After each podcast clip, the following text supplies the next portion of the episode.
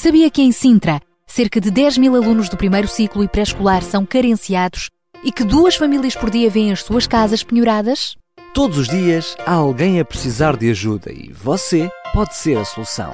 Sintra Compaixão, o programa da RCS que abre portas à solidariedade. Sexta-feira, das 8 às 11 da manhã.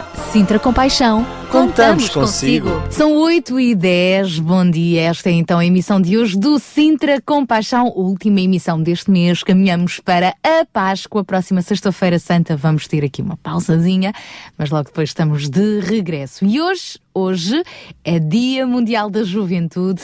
Esta terça-feira assinalou-se o Dia Nacional do Estudante e, portanto, hoje vamos falar um pouco sobre este tema virado para esta geração. A propósito do Dia Mundial do Estudante, hoje vamos ter a oportunidade uh, de, de, conversar com uh, alguns uh, alunos do, alguns estudantes, precisamente, nomeadamente do grupo bíblico universitário. Estão na faculdade, estão a tirar o seu curso, mas arranjam sempre ali um tempinho também para mesmo na faculdade poderem estudar a Bíblia. É verdade. Vamos também falar do Dia Nacional do Dador de Sangue e a importância de dar sangue e ainda a propósito da Páscoa, a verdade é que não há Páscoa sem a cruz de Jesus e este será também uh, o tema do nosso Pensar com Paixão. Na última hora vamos ter o nosso fórum habitual, hoje, Geração 2020, qual o futuro de Portugal aos olhos dos jovens? Vamos ter uh, connosco também alguns representantes do uh, Ministério de Kids Games, através do desporto, evangelizar, uh, partilhar valores com a juventude. E isto ainda então a propósito deste Dia uh, Mundial da Juventude que hoje se assinala. Portanto, vai ser um grande programa mais uma vez, contamos consigo. Venha daí connosco até às 11 no nosso Sintra Compaixão de hoje. E claro, daqui a pouco também já se juntam a nós os nossos convidados habituais da UCB Portugal e também das Mulheres de Esperança. Para já, abrimos então o nosso Sintra Compaixão de hoje com os Omeira. Coisas simples. São as coisas muito simples que nos chamam a atenção, que nos fazem meditar e escrever uma canção a dizer como é bom poder viver. E são essas mesmas coisas quando chamam a atenção que revelam ter poder para falar ao coração e dizer como é bom poder viver. São coisas tão simples como falar conversar contigo e partilhar. Dar um sorriso, trocar um olhar. São essas coisas que nos fazem cantar. E são essas mesmas coisas quando chamam a atenção que revelam ter poder para falar ao coração dizer como é bom poder viver. Oh, são coisas tão simples como tocar, teu calor sentir, teu ser abraçar. Ser teu conforto ao descansar, tua cabeça no meu ombro encostar.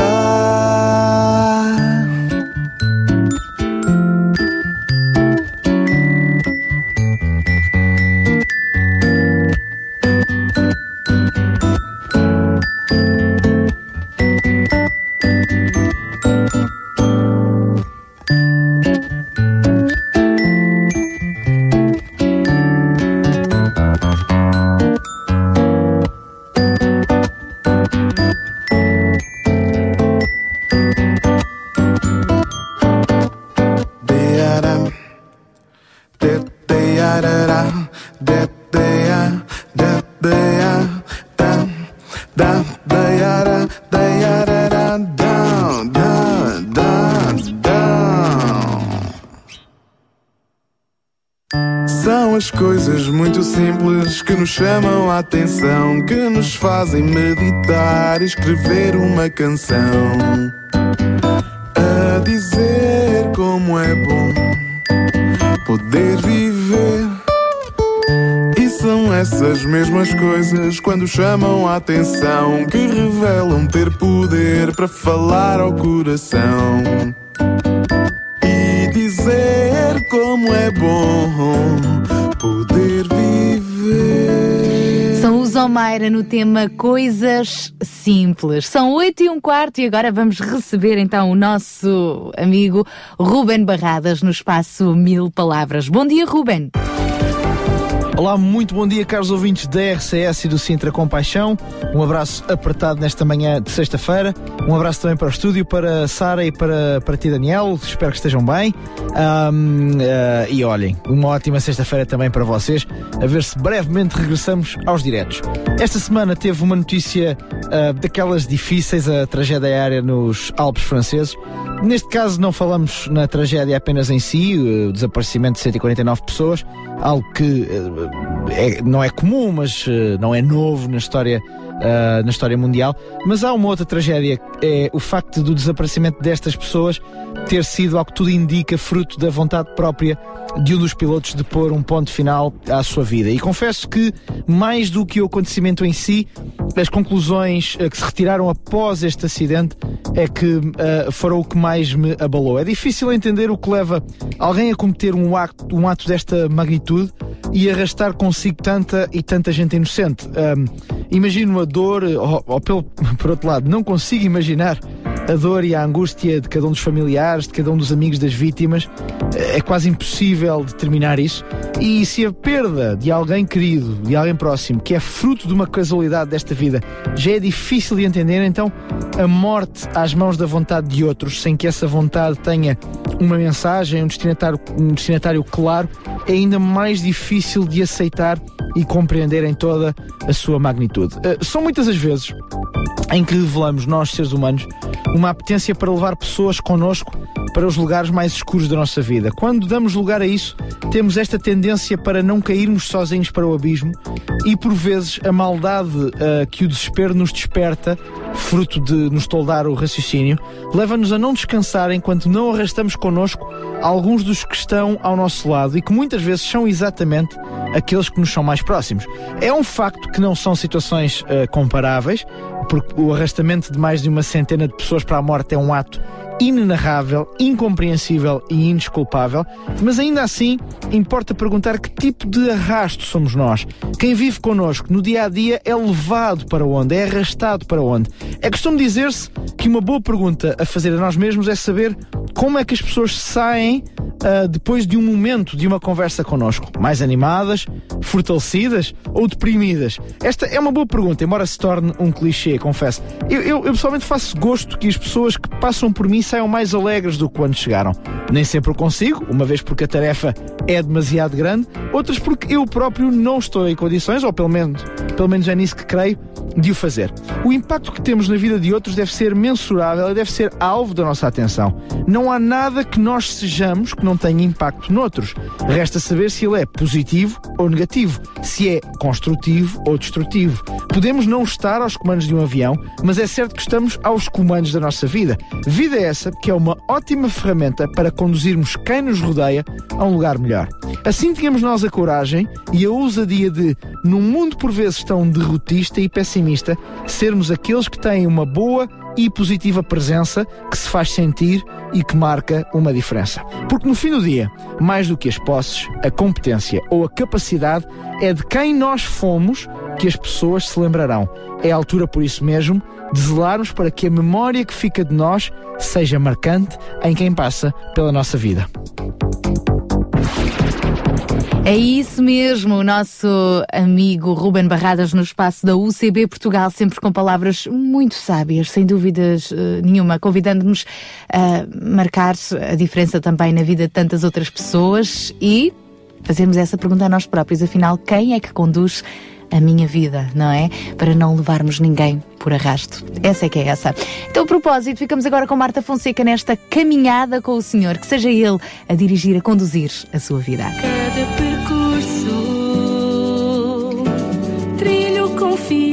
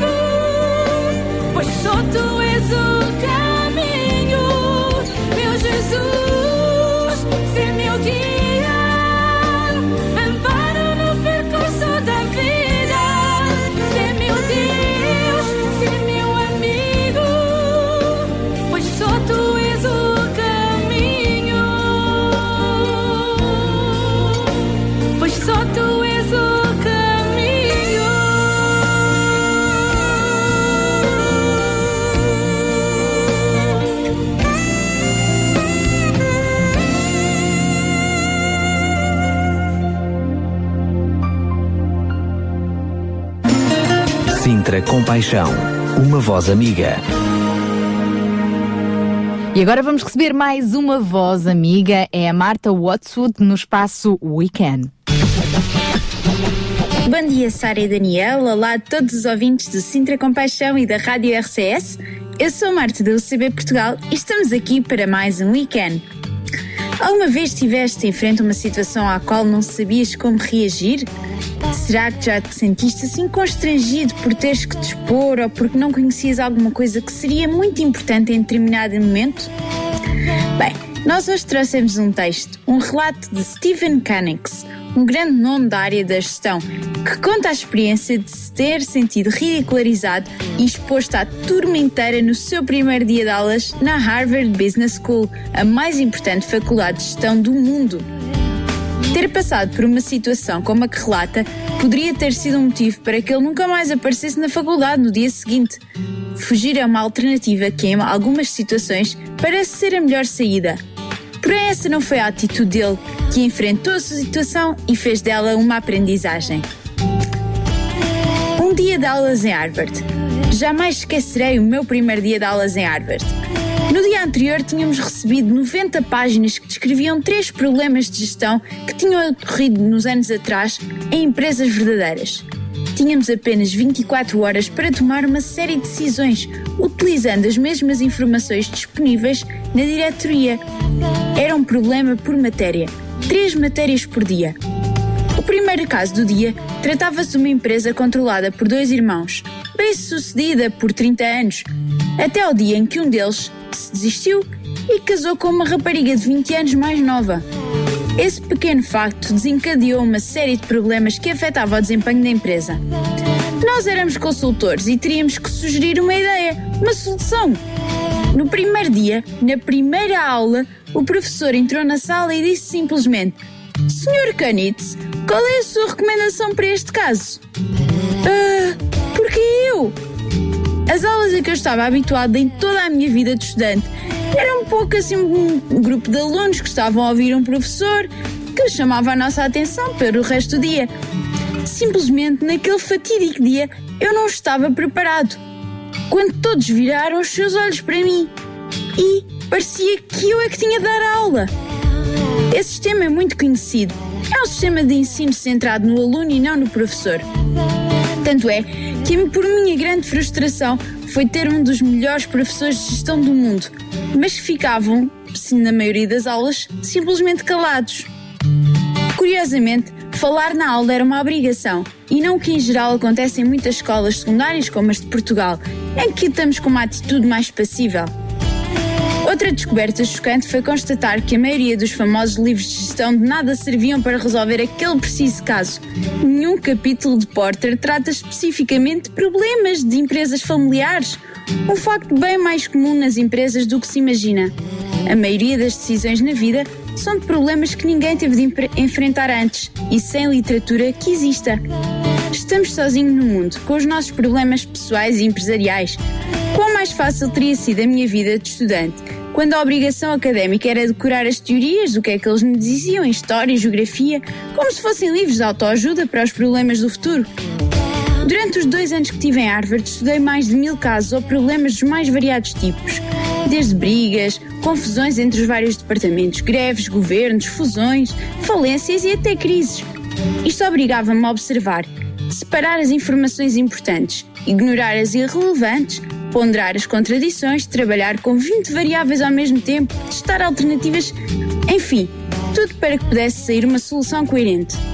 No mundo que se altera cada vez mais, onde todas as relações nunca são as mesmas, ensinar factos e teorias tem pouca utilidade para o futuro, quer sejas um futuro administrador, gestor, professor ou até músico.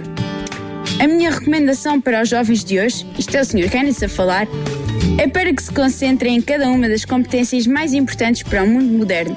Aprenda a pensar e a tomar decisões. E é com esta que eu vos deixo. Até à próxima, Sara Daniel e a todos os ouvintes do Sintra Compaixão.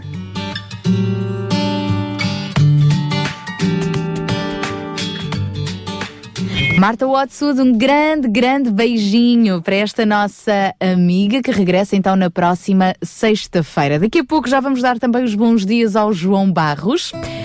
Agora, vamos ficar com esta que é uma novidade musical aqui na RCS em primeira mão. David Neutel, Ana Mari e Mark no tema Promise. Vamos ouvir.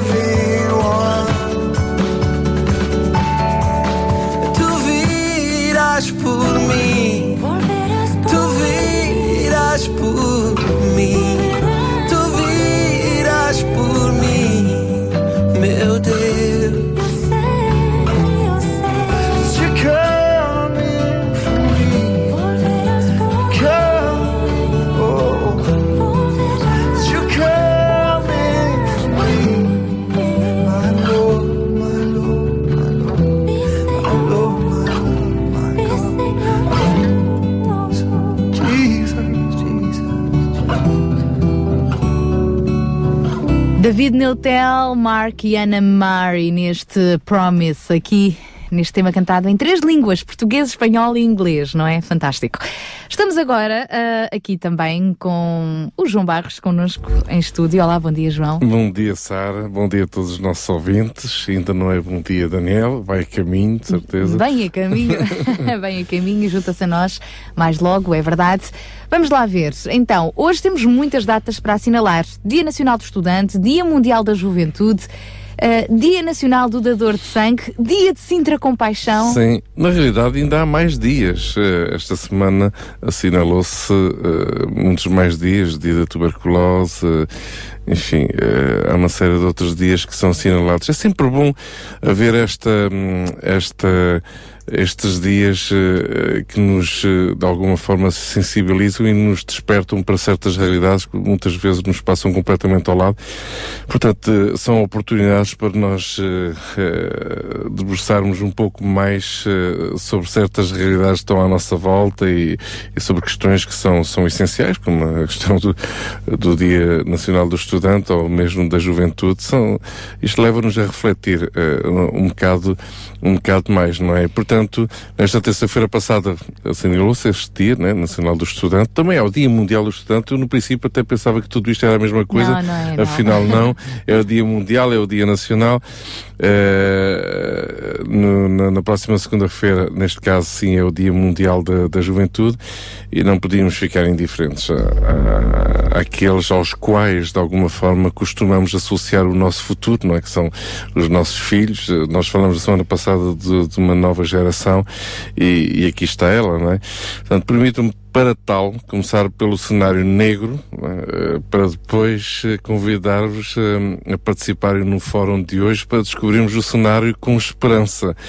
Isto é interessante porque as coisas encaixaram e, e acabaram por eh, se tornarem possíveis de nós neste fórum termos eh, aqui uma perspectiva muito mais animadora, muito mais eh, com muito mais esperança sobre a vida dos nossos filhos, não é? dos jovens de hoje, e daí esse estudo que foi feito sobre como é que os jovens em Portugal uh, veem o futuro de Portugal uh, no, no, no espectro de 2020 mas eh, não podemos perder de vista tudo aquilo que ouvimos e tudo aquilo que se escreve e se fala uh, no, no, dia a dia. E, portanto, eu gostava realmente de começar por este cenário negro, se bem que já, já, já sabem que eu não gosto destes cenários. Mas é uma realidade a qual todos, todos os nossos ouvintes, todas as pessoas estão familiarizadas. Então, uh, podemos começar aqui só por alguns títulos de jornais que eu simplesmente tive o cuidado de, ao longo destes dois anos, ir buscar. E não, não, fui, não fui buscar muitos títulos de jornais, só eh, quatro títulos eh, de, de, jornais eh, que me despertaram a atenção. Um deles é Há menos meio milhão de jovens em Portugal do que em 2001. O número de jovens em Portugal diminuiu cerca de meio milhão na última década, havendo municípios que perderam quase metade da sua população entre os 15 e os 29 anos, revela o Instituto Nacional de Estatística. Pois isto dá para assustar um bocado, não é? Meio milhão de jovens que uh, uh, saíram de, de, de Portugal uh, ou que simplesmente têm havido, e na natalidade nós sabemos disso, né? tem havido cada vez menos jovens e isto leva a uma despovoação literal de certos municípios e, e não havendo jovens, isto dá para nos deixar a pensar, não é? O que é que vai ser o dia da manhã, não é? Se há, se há muito menos jovens nos municípios, não são propriamente os mais idosos que, que vão encarar os desafios do, do amanhã. Outro título. A taxa de desemprego entre os jovens em Portugal continua a agravar-se. Chegou no primeiro trimestre aos 42,1%, afetando 165.900 pessoas entre os 15 e os 24 anos outra vez, segundo o Instituto Nacional de Estatística. Está novamente para assustar bastante quem hoje em dia é jovem. Isto quer dizer que em cada 10 jovens, 4 estão literalmente uh, no desemprego e não conseguindo uh, arranjar trabalho. Outro título uh, também bastante, bastante forte, isto já se sabe, né? títulos jornalísticos, isto acaba por dar nisto. Não é? Portugal é um dos países da OCDE onde a percentagem de jovens que não estudam nem trabalham mais tem crescido. Quase 17% da população até aos 29 anos não tem qualquer atividade. Diplomados portugueses estão entre os mais afetados pelo desemprego, aponta o relatório Education at a Glance, que este ano dá particular atenção às consequências da crise económica. Isto é, temos quase 17% da população até aos 29 anos que não tem nenhuma atividade. E hum, isso reflete, não se, reflete-se não só na, na questão da, da, educação, da formação, uh, como também uh, em todas as outras dimensões de, da atividade de, de, um jovem, porque nós estamos aqui a considerar uma, uma faixa etária até aos 29 anos, portanto, uh, nós muitas vezes até ficamos assim um bocado confundidos, não é? No sentido, afinal ao cabo, o que é que é a juventude, não é? o que é que é ser jovem? Uh, inclusive ouvimos depois uh, comentários muito giros de pessoas com 80 anos que dizem, ah, eu sou um jovem. E, e é verdade, que vamos por ter que ter um espírito jovem. Aqui é, é, mais a questão da faixa etária que o Instituto Nacional de Estatísticas considera. E realmente é relevante. 17% da população até os 20, 29 anos que não tem qualquer tipo de atividade é assustador, porque estamos a falar dos, dos anos de maior uh, energia e de maior atividade. Um último título. Portugal já tem quase meio milhão de jovens que não estudam nem trabalham. Uh, de alguma forma, completando o título anterior. São os chamados, isto acabamos por dar nomes a tudo, não é? São os chamados nem-nem. É? Jovens entre os 15 e os 34 anos que não têm emprego e não estudam, nem estão em formação. E de 2008 para cá, há mais 92 mil pessoas nesta situação. Ora, este é um cenário negro? É.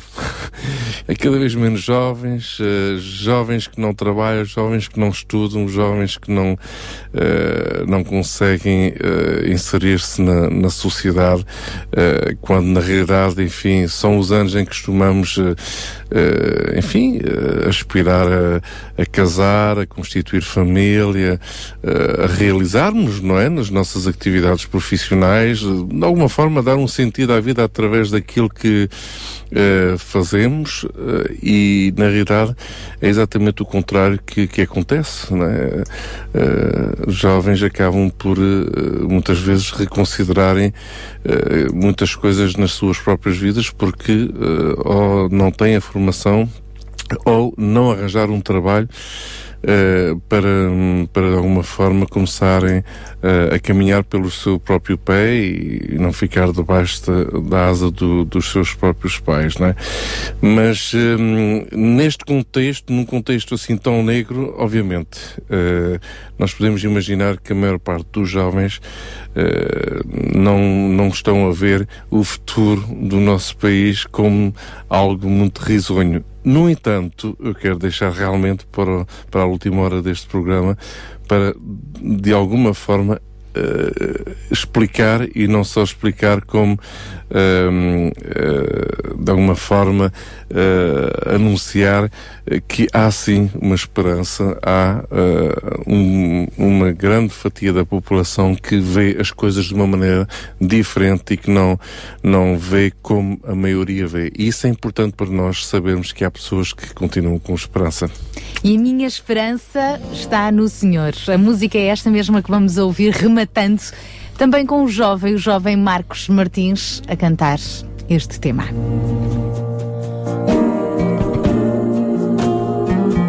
Minha esperança está no Senhor, desde agora e para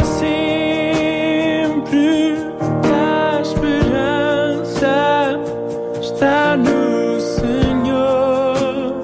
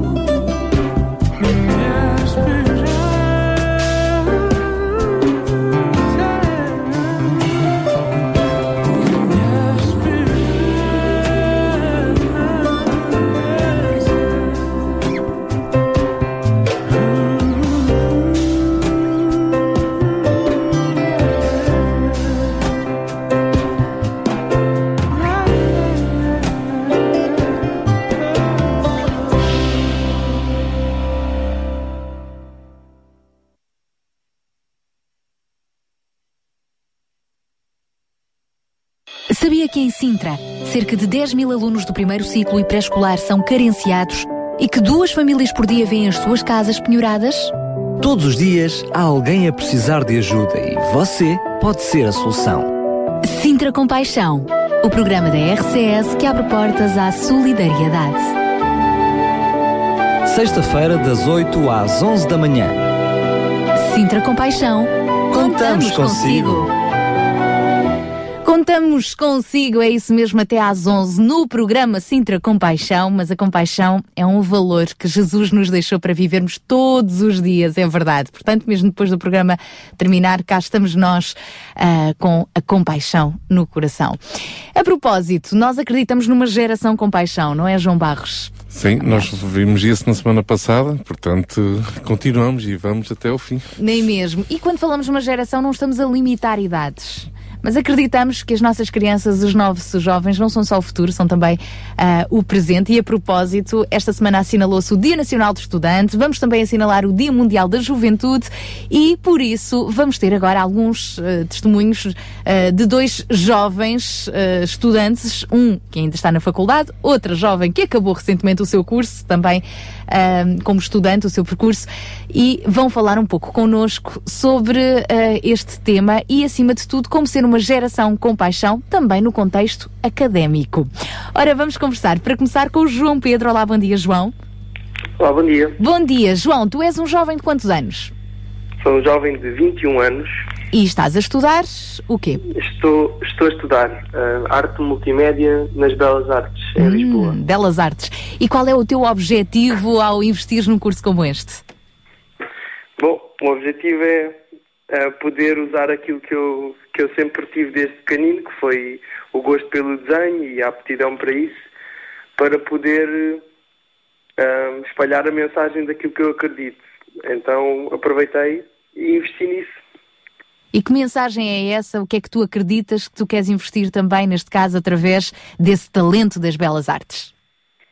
Bom, essa mensagem tem a ver com, com o amor de Cristo e com, com a salvação, ahm, porque é uma coisa que eu tenho vivido e experimentado e sinto que, que as artes são uma, uma maneira essencial para passar essa mensagem. Olha, agora é que eu fiquei confusa. Às vezes a gente associa essa mensagem ah, tão preciosa de Jesus apenas ao contexto de igreja. Como é que isso se estende também ah, para um curso universitário e mais ainda para a tua vida prática? Ahm, bom, a arte é uma coisa. de- Deus é um Deus criativo, né? Ele criou tudo.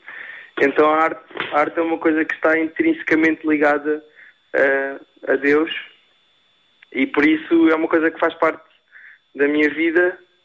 Ahm, e, e pronto, basicamente é isso, é, é ver as coisas dessa perspectiva.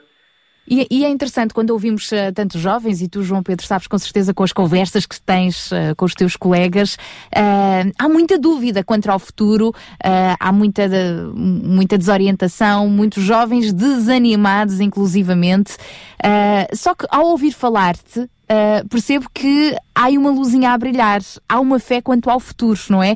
Isto muda tudo quando, quando há de facto este sentimento de um propósito de vida e tudo o que fazemos, quer seja na nossa profissão, quer seja nos nossos relacionamentos, conduz- conduz-nos para esse propósito. Como é que tu achas que consegues então ser ah, uma voz de esperança com os teus colegas que estão mais desacreditados quanto ao futuro, nos tempos que vivemos? Olha, não é fácil, mas ahm, é assim, é, é um a um. Eu, não, não quer dizer que eu ande aí pela faculdade a, gritar que toda a gente precisa de conhecer e toda a gente precisa dessa esperança que eu tenho, mas ah, nos relacionamentos que eu vou criando com os meus colegas, eu vou partilhando aquilo que eu acredito e aquilo que me dá ah, e, e- e o facto de- do amor de Deus me dar uma esperança e esta luzinha que tu estás a falar que, que eu vejo que falta em maior parte dos meus colegas que tipo não sabem o que é que vai acontecer na vida deles no futuro e estão assim meio perdidos. E eu, apesar de não ter certezas, eu sinto-me ah, sinto-me empolgado com o futuro, sinto-me com esperança porque pronto, eu, eu não dependo de das coisas ah, não, não dependo só das condições ahm, Das circunstâncias. volta. Eu, eu confio, eu confio em, algo mais, em algo maior, né, que é o nosso Deus. Então, isso dá-me uma esperança que, que eu vejo que falta em maior parte dos meus colegas. Dá sentido, dá sentido para a vida, não é? João, eh, sabemos que tu também pertences ao GBU, o Grupo Bíblico Universitário, que está agora até eh, a completar 45 anos. Ahm, é um grupo universitário que acredita na, na relevância da mensagem de Jesus Cristo. Este é um dos lemas do GBU. Somos um grupo universitários que acredita na relevância da mensagem de Jesus Cristo. Como é que funciona o GBU e como ah, partilhar também através do GBU esta relevância da mensagem de Jesus no meio dos estudantes? Bem, o GBU é um, é um ministério, uma organização muito, muito, muito fixe, muito abençoada ahm, e, e tem tido um impacto muito positivo na minha vida. Ahm, nós costumamos ter eh, plenárias, pelo menos uma vez por mês, são assim umas reuniões. ahm, nós juntamos com, com outro pessoal, outros alunos universitários cristãos e não cristãos também. Um, e pronto, e discutimos vários temas, debatemos um, vários, vários tipos de coisas e é sempre muito bom, a gente tira sempre conclusões e chegamos sempre a algum lado e isso é muito bom para nós um, porque pronto, tá- trata pre- precisamente temas que fazem sentido particularmente na vida académica e isso é muito bom. Depois também tem outra também tem outra hum, outra vertente que são os núcleos. Um, núcleos é uma coisa assim já mais seman- semanal, mais pequenos grupos eh, e mais local, eh, que existem, por exemplo, na, na zona de Lisboa existem alguns núcleos, um, pronto, de acordo com as várias faculdades que existem, ah, e o pessoal vai se juntando e também é o mesmo tipo de coisa, assim, a gente junta-se, por exemplo, eu costumo juntar com algum, algum, alguns alunos cristãos da, da Faculdade de Belas Artes ahm, e nós juntamos numa residência de vez em quando ahm, e pronto, tratamos alguns temas, estamos juntos e crescemos juntos, partilhamos coisas e é sempre bom a gente poder estar assim juntos né, e dar esforço uns aos outros e tirar dúvidas uns com os outros. Então é muito positivo. É preciso fazer também uma boa gestão do tempo, porque eu imagino ser estudante universitário à séria, ou seja, investir nos estudos, tempo para os trabalhos e ainda haver tempo para estas ah, plenárias, para estes núcleos. É preciso realmente, como jovem, teres essa prioridade na tua vida, tempo também para estudar a Bíblia. É verdade. É verdade, é mesmo preciso, é mesmo preciso fazer tempo para isso e, e tomar, ter alguma autodisciplina, porque não é fácil gerir o tempo. É verdade. Mas vale a pena, não é? João, João eh, Pedro, muito obrigada, bons estudos, um grande abraço para todos os colegas do Grupo Bíblico Universitário e já agora feliz Dia da Juventude. Muito obrigado. Um abraço, então. Estivemos com o João Pedro, este testemunho de um jovem universitário a estudar Belas Artes e que acredita na relevância da mensagem de Jesus Cristo também no seu contexto académico.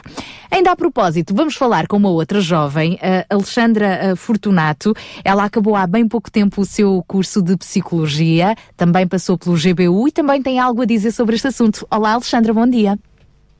Olá, bom dia, Sara. Bom dia a todos aí no estúdio, bom dia aos que nos estão a ouvir. Eu acabei agora de, de ouvir o que João Pedro estava a dizer e estava entusiasmada e eu acho que nós, como estudantes universitários cristãos, ficamos sempre entusiasmados. Ai, o meu irmão vai falar Jesus, ai, o meu irmão vai, vai partilhar aquilo que, que Jesus fez por ele e cada vez mais no meio universitário temos, temos muitos desafios, não é, Sara? Ahm, como estudantes ah, universitários já temos os nossos desafios. Cada vez mais temos desafios económicos, ah, cada vez mais temos cortes no ensino, não é? Cada vez mais temos ah, desafios de motivação, porque como, como o João estava a dizer, os colegas não têm, não têm perspectivas de futuro. Cada vez mais olhamos para o nosso redor e, e, e, e temos receio, não é? Como estudantes universitários, atenção. Ahm, também temos desafios emocionais, temos, eh, portanto, ah, quando, me, quando me convidaram para, para este tempinho aqui falar de estudantes universitários e como é que é ser um estudante universitário, a primeira palavra que me veio à cabeça foi realmente desafio. Agora, como estudante cristão, ah, os desafios multiplicam-se. multiplicam-se porque existe uma série de influências à nossa volta, uma série de, hum, de preocupações, de medos, de ansiedades. Ah, por exemplo, eu estava numa residência, eu fui uma estudante deslocada, o que é que significa? Eu resido em Sintra e hum, fui colocada na Universidade do Algarve. Portanto, estudei Psicologia, ah, já terminei por agora, Ah, mas realmente hum, ficamos a pensar, não é? Como estudantes cristãos temos uma, uma gama de, de distrações, digamos assim, que podemos ser influenciados. Ah, e o GBU, neste caso, ah, eu não, não, não pude participar em muitos encontros, em muitos plenários, mas realmente é, é um apoio enorme ahm, a manter-nos focados, digamos assim, porque, como já disse, temos uma série de, de acontecimentos que estão a acontecer, passando a redundância, à nossa volta e que realmente temos que manter-nos ahm, focados. Eh, eu acho que, que é isso a chave, digamos assim. Uma das particularidades também do eh, GBU, do Grupo Bíblico Universitário, é que eh, também não só acompanha os estudantes enquanto, está, eh, enquanto estão no seu percurso académico, mas quando chegam ah, ao final, portanto, dessa caminhada, há a chamada bênção de finalistas, não é? Qual é a importância desta bênção de finalistas? Pela qual tu também, Alexandra, já passaste. Sim, sim. Olha, Sara, para mim foi super importante, porque, como já disse, não tive muita oportunidade de, de frequentar os núcleos nem, nem, nem os plenários, mas ahm, foi muito importante também, e digo já mais uma vez, ahm, como estudante deslocada, ou, deslo- ou pronto, neste caso, Longe da tua família, não é? Exatamente. Ah, é muito importante procurar uma igreja local, uma igreja com quem ah, nos identificamos, não é? Ah, mas, para além disso, o GDU, ah, nessa cerimónia, assim, foi super importante porque conseguimos marcar a diferença.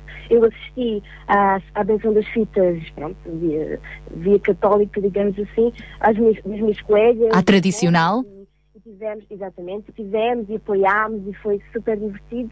Ah, mas aí também seria mais um, um, um meio para nós dizermos, olha, mas não, eu não faço assim a minha invenção de fitas, a minha invenção de fitas não, não posso dizer que é mais significativa, mas é mesmo o entregar ahm, do nosso esforço, o entregar do nosso, da nossa dedicação durante estes anos ah, ao serviço de Deus. Portanto, é mais uma maneira de testemunhar, é mais uma maneira de estarmos juntos entre cristãos e, e, podermos, e podermos partilhar ah, essa alegria que é ah, o terminar de mais uma etapa significativa na nossa vida. É celebrarem juntos a conclusão do curso numa cerimónia em que também dão louvor e graças a Deus, não é?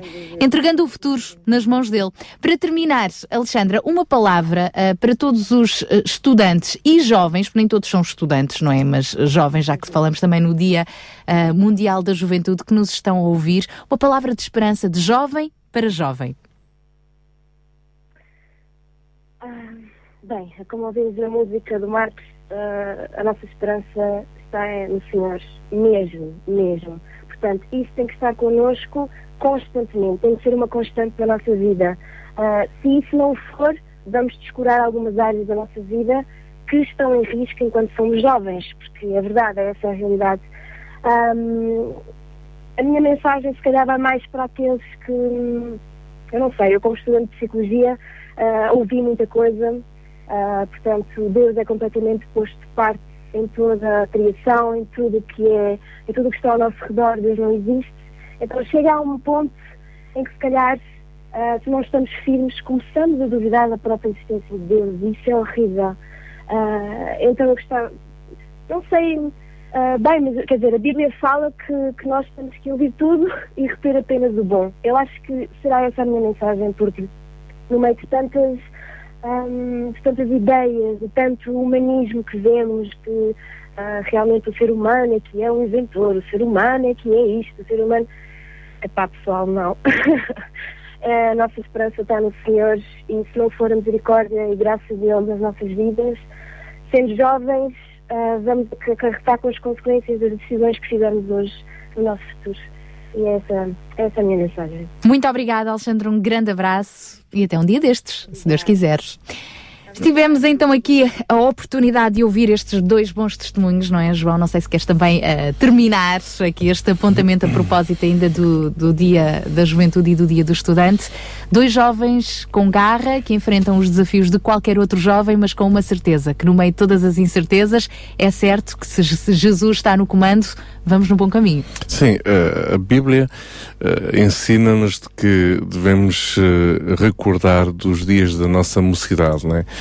Ehm, porque dias eh, lá mais para a frente virão e, e nos quais nós não encontraremos tanto, tanto prazer, nem tanta alegria, enfim, por, eh, por as razões, não é? Pelas razões eh, eh, biológicas eh, naturais, não é? De, eh, do, do envelhecimento, das limitações eh, e por aí fora. Então, quando temos, quando lembramos dos dias da nossa mocidade, eh, temos que encará-los com a maior garra e a maior determinação e, sem dúvida nenhuma que não podemos olhar às circunstâncias que estão à nossa volta para condicionar o nosso futuro. Então eu só, só posso eh, ficar animado com estas duas intervenções do do João Pedro e, e da Alexandra eh, e que estas duas intervenções possam servir de inspiração para todos os jovens que nos estão a ouvir ou inclusive para os pais que nos estão a ouvir e que podem aqui eh, dizerem aos seus filhos, olhem, olhem que pronto, com fé por aí, é aí, eh, temos que encarar as coisas de uma maneira diferente. E nós como pais obviamente sempre queremos que os nossos filhos vivem uma vida melhor do que a nossa, não passem pelo sofrimento que nós passamos, pelas dificuldades, as limitações e portanto nem queremos que eles passem pelo sofrimento que de alguma maneira nós eh, possamos ter passado. Portanto, eh, é uma palavra de ânimo e nós aqui realmente como programa Citra com Paixão só podemos encorajar, entusiasmar todos os jovens que nos estão a ouvir e as famílias que nos estão a ouvir a encorajarem os seus jovens lá em casa, vamos para a frente, arrisque, eh, não sabe como, não faz mal, vai para a frente, não tem certeza, não interessa, vá para a frente, eh, confie no Senhor, não é? Esta é, é, é a mensagem que nós aqui temos para dar, confiar eh, em Deus. Foi Deus que o criou, foi Deus que estabeleceu um propósito para a sua vida e uma coisa é certa, não é um propósito de desânimo e de desespero. É isso mesmo. E olha, pegando nas tuas palavras e também nas palavras que acabámos de ouvir eh, do João Pedro e, e de Alexandra, nós vamos agora ficar com o tema musical da Débora Esteves. É outra jovem também eh, que compôs esta música precisamente num período muito interessante da sua vida. Ela acabou o seu curso universitário na área de, de turismo e, e pensou: e agora, meu Deus, o que é que eu vou fazer? O que é que eu vou fazer da minha vida? Eu não quero passar a vida a trabalhar eh, nos hotéis e no ramo do turismo sem ter tempo para ti, mas ao mesmo tempo foi para isto que eu estudei. O que é que eu vou fazer? E no meio de tantas dúvidas, ela compôs esta música, Certeza Incerta.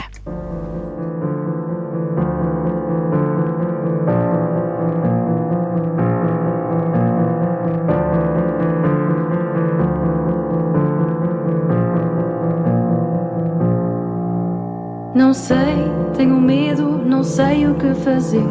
E tu, ó Deus, que tens para me dizer? Onde, quando, por onde devo ir? Mostra-me o rumo e faz-te ouvir. Não sei, tenho medo, não sei o que fazer.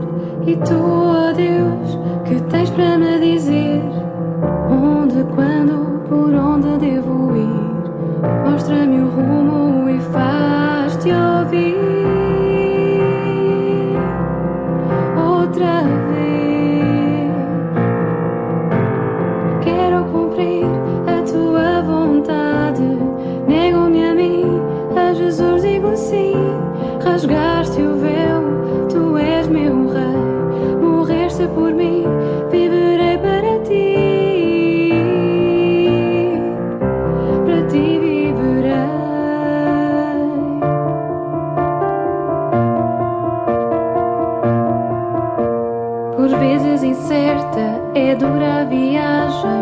tu, ó Deus, dá-me coragem, procuro a paz que só tu podes dar. Mostra e ensina-me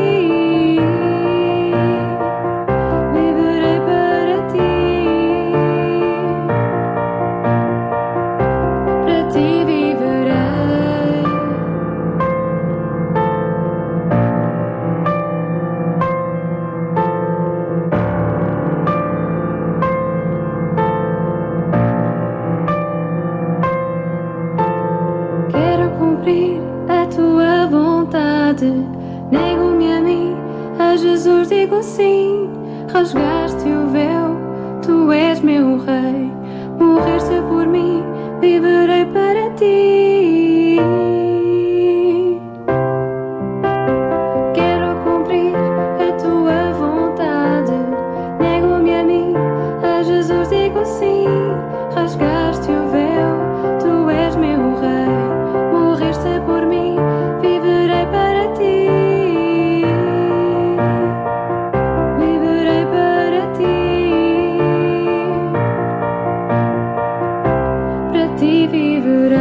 Esta é a maior de todas as certezas. A música é com De- Débora Esteves. Aliás, se quiser, poderá ouvir a entrevista que a Débora Esteves deu também aqui no programa das tardes da RCS, com o Daniel Galay, com um pouco do testemunho desta jovem. Está disponível em podcast no nosso site, esta e outras entrevistas em rádio-rcs.pt. Sabia que em Sintra, cerca de 10 mil alunos do primeiro ciclo e pré-escolar são carenciados e que duas famílias por dia vêm as suas casas penhoradas? Todos os dias há alguém a precisar de ajuda e você pode ser a solução. Sintra Compaixão, o programa da RCS que abre portas à solidariedade. Sexta-feira, das 8 às 11 da manhã. Sintra Compaixão, Contamos consigo. Vamos a isso, contamos consigo até às 11 da manhã. Voltamos a este tema sobre a juventude no nosso fórum de hoje. Depois das 10, vamos eh, falar sobre que futuro para esta geração, que futuro de Portugal aos olhos dos jovens. Vai ser uma conversa que promete. Daqui a pouco vamos também falar sobre o Dia Nacional do Dador de Sangue, a importância de dar sangue. Mas eh, para já vamos receber mais um amigo, Carlos Pinto Leite, da UCB Portugal, no Espaço Links. Bom dia, Sara. Bom dia, Daniel. E muito bom dia a todos os ouvintes da RCS. Sou Carlos Pinto Leite. Em nome da UCB Portugal, estamos de volta ao programa Sintra Compaixão. Espero que as vossas férias tenham sido boas. As minhas foram ótimas. E para aqueles que ainda vão de férias, desejo umas excelentes férias. Passa a repetição. E como sempre, estou de volta com mais sugestões de sites e links da internet no âmbito da solidariedade social. E para hoje o destaque vai para a associação Ajuda-me a Ajudar. O site é www.ajudamaajudar.org. Tem também uma página no Facebook. Trata-se de uma associação sem fins lucrativos e que tem por objetivo apoiar quem precisa e direcionar quem quer ajudar no sentido de promover ações de solidariedade. O mote desta associação é o seguinte: podemos, através de um gesto, mudar um dia e depois um mês e depois uma temporada. E que esse seja o ponto de partida para uma vida mais digna para aqueles a quem o destino faz caretas. A associação Ajuda-me a Ajudar presta apoio nas seguintes áreas geográficas, algumas delas bastante conhecidas, como a Cova da Moura, Camarate, Bairro Azul, Alvito, Seixal, Galinheiras, Caxias, Alfragide, Bairro da Boa Vista, Madre Deus, Ajuda e Alcântara são apenas algumas das áreas abrangidas por esta associação, que colabora em projetos tão diversos como este. O SOS Dispensa, ou seja, tudo aquilo que uma empresa ou um particular como você que nos está a ouvir agora pode dispensar, a associação as recolhe e distribui a quem precisa, desde roupa, alimentos ou brinquedos. Também o projeto Vida sobre Rodas, que visa a angariação de fundos para a aquisição de cadeiras de rodas e apoio psicológico e transporte a quem vive dependente numa cadeira de rodas. Destaque ainda para o projeto Dar Colo, que presta apoio a crianças e idosos e engloba também visitas domiciliárias, terapia da música, apoio psicológico, terapia da fala, consultas de imagem para melhor integração no mercado de trabalho, entre outros. Mais um projeto, o Inspirar, trata-se de iniciativas que promovem o desenvolvimento pessoal dentro dos bairros, ou seja, a ideia é seguir aquela máxima que diz: não te limites a dar o peixe, mas ensina a pescar. Finalmente, os projetos também o Moinho da Juventude, na Cova da Moura, a colaboração com a Associação Acreditar, que presta apoio a crianças com cancro, e ainda o projeto Casa de Alegria. Como pode ajudar? Pergunta você. Pode ajudar através da doação de roupas, de alimentos, mobília, brinquedos, livros ou até medicamentos, dentro do prazo, claro está. Se enviar um e-mail para a associação, eles vão inclusivamente à sua casa buscar toda a ajuda que você tenha para lhes prestar. Pode também tornar-se sócio ou através do voluntariado. Para isso, pode inscrever-se online através do próprio site, mencionando a sua disponibilidade e horários. Fica novamente a referência do site www.ajudameaajudar.org e não se esqueçam que tem uma página também no Facebook. Da minha parte por hoje é tudo. Foi um prazer estar de regresso ao programa Sintra Compaixão. A emissão fica nas mãos de Sara e Daniel. Um bom fim de semana.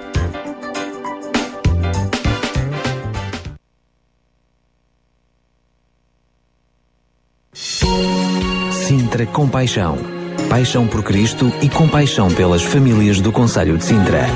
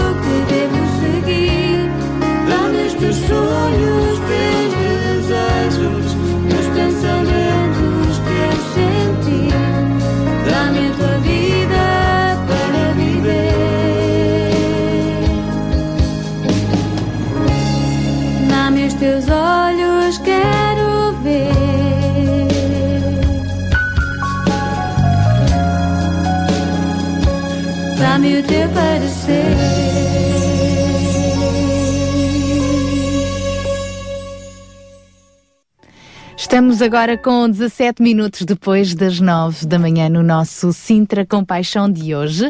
E hoje é também um dia ah, importante. Hoje é o Dia Nacional do Dador de Sangue. E verdadeiramente dar sangue é dar vida. Nesta altura da Páscoa, até podemos, ah, de certa forma, olhar de uma forma mais, ah, olhar mais profundamente ah, para o que aconteceu ali na cruz de Cristo. Jesus veio ao mundo com esta missão de dar a sua vida por nós E é pelo sangue que ele verteu ali na cruz que nós somos perdoados. Deus deu o seu filho, o seu filho deu a sua vida, deu o seu sangue para nos perdoar e purificar de toda a injustiça e com ele temos vida. Através do sangue de Jesus temos vida, é verdade. Enquanto aqui estamos, temos também um percurso, um propósito para caminhar, para nos ajudarmos uns aos outros. E a verdade é que no meio de tantas, eh, de tantas doenças, tantos problemas, não é? Muitas vezes eh, está à distância de dar sangue, salvar uma vida aqui na Terra, não é? Então isto é de facto um ato muito profundo e faz todo o sentido olharmos para o dar sangue como esta dádiva da vida. Sabemos também que são muitos os apelos que nos têm uh, chegado hoje em dia uh, da parte dos uh, hospitais para que de facto haja mais sangue para, para dar em, situação, em situações críticas da vida. Dar sangue é um ato voluntário, benévolo, que representa a única forma de proporcionar aos que necessitam conforto de saber que podem contar com a solidariedade de todos. Nem toda a gente pode dar sangue, sabemos que para ser dador de sangue tem de ter mais de 18 anos, ser uh, saudável, mas uh, será que custa? Será que não custa? Bom, vamos ouvir o testemunho de alguém que é também dador de sangue. Temos connosco uh, em linha agora o Serafim Serrano. Olá, muito bom dia, Serafim. Bom dia, Sara. Olá, bom dia, Serafim. Olá, bom dia. Como está o nosso amigo? Graças a Deus, tudo bem. Bom dia a todos os ouvintes da, da Rádio Clube de Sintra. Um, uh, ser dador é um privilégio e é uma possibilidade de salvar vidas. Porquê que o, que o Serafim decidiu ser dador de sangue? Um, em primeiro lugar, uh, eu dei, comecei a dar sangue por necessidade de familiares, portanto, de, de, de família que tinha necessidade na altura e eu uh, comecei por dar sangue para, para a avó da minha esposa, depois para o meu sogro e comecei a ver realmente que poderia contribuir com, com essa ajuda para outras pessoas. E, e comecei, comecei então a dar uh, do meu sangue. Então uh, é um sentimento que nós temos de realmente poder contribuir para ajudar outras pessoas. E é esse o sentimento que eu, que eu tenho ao, ao dar o sangue, que no fundo é, é, um, é uma possibilidade que eu tenho de dar algo de mim, não é? Uh, e, e, e, hoje em dia uh, nós, uh, nestes tempos difíceis que vivemos, não temos muitas coisas para dar, mas se tivermos algo de nós para dar, e neste caso o sangue, já é uma grande dádiva e, e eu sinto-me privilegiado por, por poder fazer isso. Apesar da picadela, já pedi se havia, se eles inventavam uma forma de tirar o sangue sem picar, mas ainda não, ainda não conseguiram. Mas, uh, mas realmente, graças a Deus, é, é, um privilégio poder dar sangue. O Serafim dá sangue normalmente quantas vezes por ano? Um, eu dou uh, uma, duas, três vezes, é conforme, só se pode dar de três em três meses, para além de três meses. Uh, mas é conforme também a minha disponibilidade e, e as minhas possibilidades de, de poder uh, deslocar-me, porque nem sempre consigo realmente conciliar, mas pelo menos uma vez ou duas por ano eu dou. E desmistificando aqui um pouco, quando o Serafim dá sangue, depois fica fraquinho, doentinho ou rapidamente se restabelece?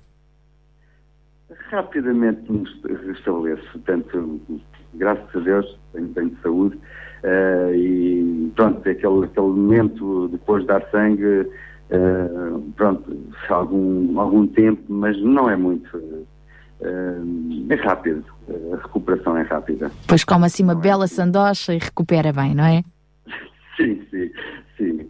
Eles até dão lá sempre uma sangue e um fumo e, e restabelece-me logo rapidamente. Ah, então se eles até dão lá uma Santos, vale a pena, não é? Serafim, para terminar, para quem nos está a ouvir e, e se calhar ficou uh, um pouco mais sensível para esta questão, se calhar já há muito tempo que anda a pensar nisso, mas ainda não tomou uh, a iniciativa, uh, uma palavra para encorajar a que de facto surjam mais dadores de sangue. Pois eu, eu lanço este apelo para que para que se as pessoas são, se, se são saudáveis, ehm, que possam contribuir para, para poder dar sangue para outras pessoas, porque é um privilégio mesmo. Eu sinto que é um privilégio e eu sinto que eh, todos nós podemos contribuir para, para, para poder ajudar os outros eh, dando sangue. Eu lanço realmente este apelo eh, que eh, se motivem para isso, porque é, é muito bom, é muito bom. Nós, eh, ao darmos o nosso sangue, eh, podemos estar a salvar vidas. E isso é um, é um privilégio. Muito obrigada então, uh, Serafim Serrano. Um grande abraço, Deus o abençoe e o conserve assim com saúde, já que partilha também saúde com outras pessoas. Obrigado, Sónia. Um bom dia também para vocês. Obrigada, igualmente. Obrigado. E ainda a propósito sobre este assunto, se calhar alguém poderá estar a perguntar, então e aonde é que eu tenho de me dirigir para dar sangue? Há diversas associações que estão, que existem para os efeitos e os próprios hospitais também estão sensíveis a isso. Por exemplo, a ADA Sintra, a Associação de Dadores de Sangue do Conselho de Sintra, é um bom, uh, é um, é um bom ponto de encontro, é uma instituição sem fins lucrativos que tem como objetivo a promoção e a divulgação da dádiva benévola de sangue e dos seus, uh, dos seus componentes, é contribuir uh, para que de facto aumente de forma significativa o número de dadores de sangue e o número de unidades de dadores de sangue ao Banco Nacional de Sangue e aos centros hospitalares. Para mais informações da ADA Sintra, poderá então procurar na Terrugem, eles estão localizados na Avenida 29 de Agosto, na Terrugem, ou então através do uh, e-mail adasintra, com dois S, adassintra.gmail.com. Também no site darsangue.pt estão disponíveis vários uh, pontos de recolha de sangue. Por exemplo, hoje ainda, um, em Cascais, uh, está a ser promovida uh, através de uma unidade móvel do, nos jardins do Casino do Estoril. A propósito do Dia Nacional do Dador de Sangue, em Cascais, hoje até às 7 da tarde poderá passar por esta unidade móvel que está então nos Jardins do Casino do Estoril e ali dar sangue, também no Hospital de Santa Maria, no Hospital de São José, no Hospital Dona Estefânia, no Instituto uh, Português uh, do Sangue, uh, todas as sextas-feiras poderá ir até lá informar-se, dar sangue e ainda através da Associação de Dadores de Mafra, está hoje também a decorrer a partir das três da tarde até às sete e meia da tarde uma campanha de recolha de sangue. Estas campanhas vão se prolongar ao longo do fim de semana, portanto, um, amanhã estará também uma outra unidade móvel em frente ao Centro de Saúde de Cascais, junto ao mercado, da parte da tarde, das três até às sete e meia da tarde, também no Hospital São José e em Oeiras, uma outra unidade móvel amanhã, um, junto ao Palácio dos Anjos, em Algés, portanto, uma estará perto da, da Junta de Freguesia de Algés, das nove da manhã até à uma da tarde. E este domingo, atenção, este domingo em Sintra, também a paróquia do Cacém, um, portanto, da, da Igreja Imaculado Coração de Maria, no Cacém, vai estar também no próximo domingo de manhã uh, uma, uma outra unidade de recolha de sangue. Portanto, este fim de semana são vários os locais aqui pelo, pelo Conselho de Sintra e arredores, na Grande Lisboa, onde poderá, por exemplo, uh, dirigir-se e aproveitar. Lembre-se que dar sangue é dar vida. E a propósito, vamos inspirar-nos agora também naquele que deu o seu sangue por todos nós, para nos dar vida, vida com abundância. E foi assim que ele mostrou o seu amor por nós. Jesus, de tal maneira me amou, para ouvir agora com Carla Abigail.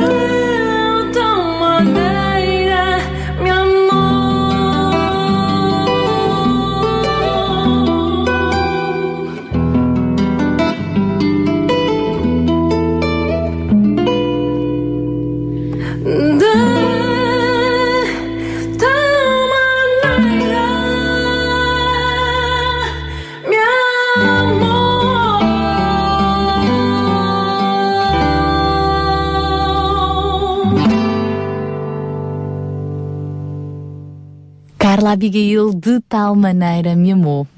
E agora é tempo de recebermos duas grandes mulheres de esperança, Sónia Simões e Sara Catarino, neste espaço que hoje vai retratar um tema importante, o suicídio. Vamos ouvir as mulheres com esta palavra que vai ser também de esperança.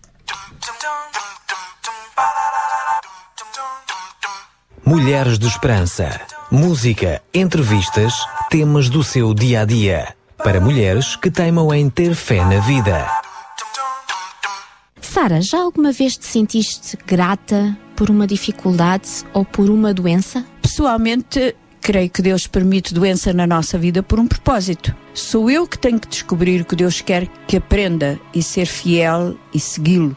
Temos estado a ouvir a história da Hermínia, uma mulher que foi infectada com o vírus VIH pelo seu marido infiel. Temos aprendido bastante com a sua experiência dolorosa, ou seja, como transformar a nossa dor em bênção. A ouvinte tem à sua frente um grande programa. Hoje vamos falar na grande dificuldade que enfrentamos muitas vezes, a vontade de continuar.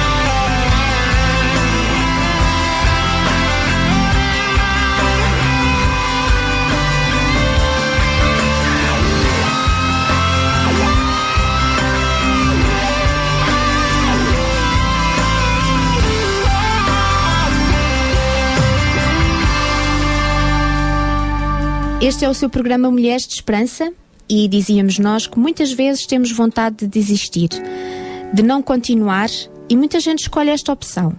Acham que tudo fica tão difícil que param de tentar, ou pior ainda, tiram a sua própria vida para fugir à dor e à dificuldade. Há quem chegue a pensar que o esforço que é preciso para viver não vale a pena. Por isso queremos voltar a ouvir o que nos diz a nossa amiga Hermínia, ela que luta contra aquele terrível vírus todos os dias. Ela é uma guerreira que sabe o que custa lutar pela vida, contra o desencorajamento e contra o desespero. Se tem uma amiga que precisa de ajuda hoje e não está muito longe de si, por que não a convida agora mesmo para ouvir consigo este programa? Vamos escutar o que nos diz a Hermínia sobre isso. Tem havido alturas na minha vida em que me tenho sentido tão doente, em que duvido se virei a sentir melhor algum dia da minha vida. Naqueles dias em que vomito a toda a hora, é um desgaste tão grande que só dá vontade de desistir. E conheço pessoas que vão de uma cirurgia para outra sem conseguir alívio. Outras, como eu, vivem com uma doença que sabem que vai levá-las eventualmente à morte sem esperança de melhoras. Como passamos por isto? O que fazemos? Sara, antes de continuarmos a ouvir o que a Hermínia ia dizer, ia dizer-nos sobre este assunto, achava bem ler algo muito belo que ela escreveu sobre a sua dádiva. E diz assim: A minha dádiva fez-me crescer. A minha dádiva deu-me mais uma chance. A minha dádiva ensinou-me que o embrulho exterior, que é o meu corpo, é apenas uma pequena parte do que realmente sou. A minha dádiva mudou as minhas prioridades. A minha dádiva encheu-me de louvor a Deus. A minha dádiva amaciou o meu coração. A minha dádiva ensinou-me a apreciar cada dia que a vida me dá. Eu não desistiria da minha dádiva, apesar de tudo o que me tem dado, porque sabem que a minha dádiva é o vírus VIH. Que belo, que trágico, que incrível. Como é que alguém pode pensar numa doença como uma dádiva? Perguntámos à Hermínia porque via a sua doença desta maneira e ela respondeu-nos: Creio que Deus permite certas coisas na nossa vida por uma razão. Eu sei que Deus, no seu infinito poder, poderia ter tirado o VIH do meu corpo, mas permitiu que continuasse na minha vida. É a minha responsabilidade pegar no que me foi dado e ser a melhor pessoa possível com o que tenho. Creio que pelo facto de ser portadora deste vírus, Deus tornou o meu coração sensível ao sofrimento de outras pessoas e faz-me olhar à minha volta e ver tudo o que de bom eu posso desfrutar. E embora não esteja feliz por ter esta doença, sou feliz por aquilo que tenho aprendido através dela. E como é que se pode viver com esperança sabendo que se tem uma doença destas? E a essa pergunta a Hermínia respondeu: A minha esperança é que quando eu morrer, vou estar no céu com o Senhor Jesus Cristo. Afinal, todos vamos morrer um dia. Mas em vez de preocupar-me com morrer, é muito mais importante viver tentando ser a pessoa que Deus deseja que eu seja. Tenho tanto para agradecer, em ambos os casos, já sou uma vencedora. Mas houve uma pergunta que não poderíamos deixar de fazer à Hermínia. Houve algum momento na sua vida onde o desencorajamento foi tão grande que desejasse a morte? E ela respondeu: Houve momentos em que quis morrer. No princípio, quando me foi diagnosticada a doença, só pensava nisso. A aflição era muito grande, não sabia como lidar com a situação, achava que não iria conseguir viver com uma doença assim.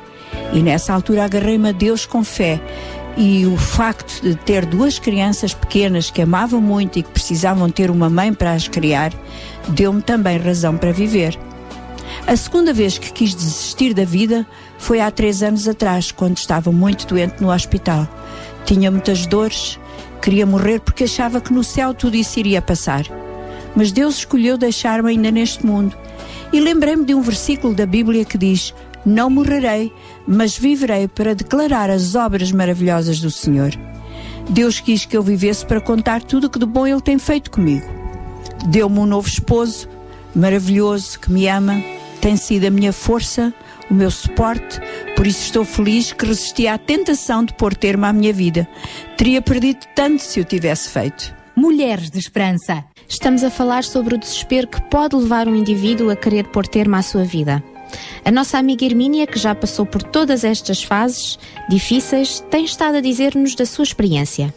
Perguntámos-lhe que conselho daria a alguém que se encontrasse numa fase de doença terminal, alguém que se sentisse só e abandonado, no meio da sua dor e doença e que achava que não valia a pena viver nem mais um dia nessa agonia.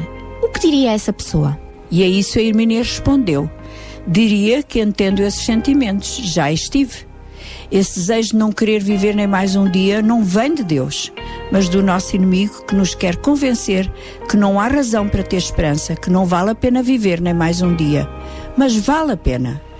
Há tantas maneiras de sentir Deus perto de nós através de um amigo, do carinho da família, de um medicamento que ainda não tenha sido experimentado e que faz um efeito fantástico no nosso corpo. Há pessoas e há coisas que podem ser gozadas e desfrutadas no meio da nossa dor. Pode ser um filho, um pai, mãe, um irmão. Há sempre algo belo a que nos podemos agarrar e, acima de tudo, ao grande amor de Deus que nunca nos deixa, mesmo na nossa maior dificuldade. Querido ouvinte, se você se sente como que a pôr um fim à sua vida, pense nas palavras que a Hermínia acabou de partilhar connosco. Peça a ajuda de Deus para receber mais um alento para mais um dia. Continue aqui connosco para ouvir mais sobre este assunto, porque realmente todos nós caminhamos para um final. A morte é um assunto que evitamos, não é? Mas ela é parte da vida. À medida que avançamos na vida, perdemos amigos, familiares, por quem tínhamos grande estima e amor. A Bíblia diz que há um tempo apontado para todos nós. Mas e se as coisas ficam realmente tão mal na nossa vida que queremos pôr-lhe um fim? Esta é uma grande tentação e vamos ouvir dela mais um pouco. Vamos ouvir a Hermínia falar sobre isto na primeira pessoa.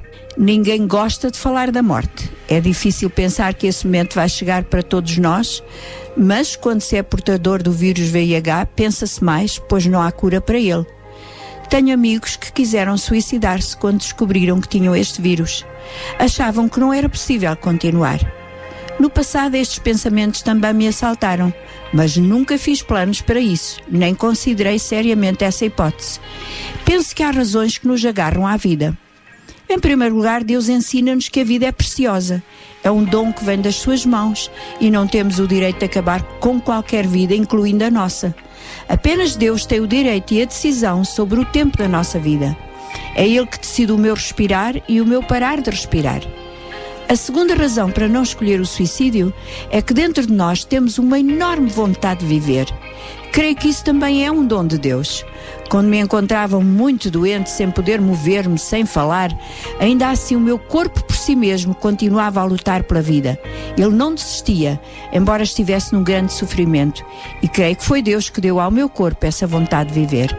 Tenho pensado muitas vezes como é que as pessoas passam os seus dias imaginando que têm o controle da sua vida. Pensamos que controlamos o que comemos, se tomamos os nossos medicamentos, se tomamos cuidado com o nosso corpo. É verdade, podemos fazer tudo isto, mas há muitas outras coisas sobre as quais não temos qualquer controle. Se o ouvinte já passou pela perda de um familiar por um infarto, por um acidente de viação, sabe muito bem que não há controle sobre a nossa vida. Por isso ajuda tanto colocar a nossa confiança em Deus. Ele sim, Ele controla a nossa vida. E agora que me sinto com mais saúde depois de muitos anos realmente doente, estou a gozar a vida com o meu marido, com os meus filhos, com a família e os amigos e pergunto: e se eu me tivesse suicidado pensando que a minha vida estava acabada? Teria perdido tantos anos bons de tanta alegria e felicidade? E se no futuro houver cura para o VIH? Quem sabe se ainda estarei viva e poderei usufruir dessa cura? E se alguém precisa de mim ainda neste mundo? Por isso, Decidi que a minha vida está nas mãos de Deus. Ele tem planos para mim e quero estar apta a gozar tudo o que Ele tem para me dar. Já vivi mais do que tinha imaginado. Casei com um homem maravilhoso. Tenho tido a alegria de ver os meus filhos crescerem. São coisas que nunca imaginei vir a ter quando fui diagnosticada com o VIH. Agora olho para a vida com entusiasmo. Aprecio o dom que me foi dado. Muitas vezes as pessoas, no seu sofrimento intenso, querem acabar com a vida, mas quando estamos tristes, temos ideias que não são verdadeiras. Achamos que não vale a pena viver e temos que entender que isso é uma mentira. A vida vale a pena. E porque tenho visto tantas coisas belas na minha vida, coloco em Deus a minha confiança. Ele vai dar-me cada momento que planeou que eu vivesse, nem mais nem menos. Deus é realmente a nossa esperança. A Bíblia diz que Ele é vida. E se confiarmos nele, vamos receber da sua mão esse desejo e essa alegria de viver. A esperança não é um comprimido que se toma, é uma palavra tão cheia. Significa que acreditamos que as coisas vão mudar para melhor. Não vai ser sempre da mesma maneira. E como cristãos, compreendemos que não temos o poder de mudar determinadas coisas que são imutáveis, mas podemos guardar-nos do desespero. Como? Colocando a nossa esperança, a nossa confiança em Deus. E o nosso Deus não é um Deus qualquer. Servimos um Deus que nos criou e que nos ama profundamente. Ele é um Deus tão fantástico que enviou o seu Filho Jesus ao mundo para resgatar-nos do nosso pecado, maldades, morrendo por nós na cruz. Sem essa redenção, a nossa esperança seria vã, a nossa confiança não teria base. Se o ouvinte tem perguntas sobre a esperança, sobre a vida, estamos aqui para ouvi-la e responder o melhor que sabemos. Temos bons ouvidos e um coração aberto para si. Não deixes fechar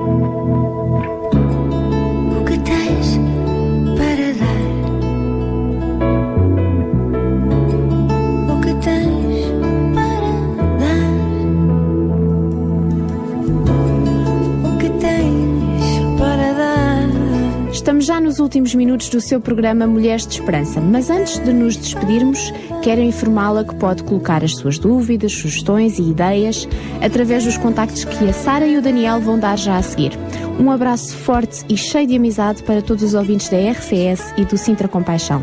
Tenha uma boa semana e até à próxima, se Deus quiser. Mulheres de Esperança. O programa para mulheres que teimam em ter fé na vida. Uma produção da Rádio Transmundial de Portugal.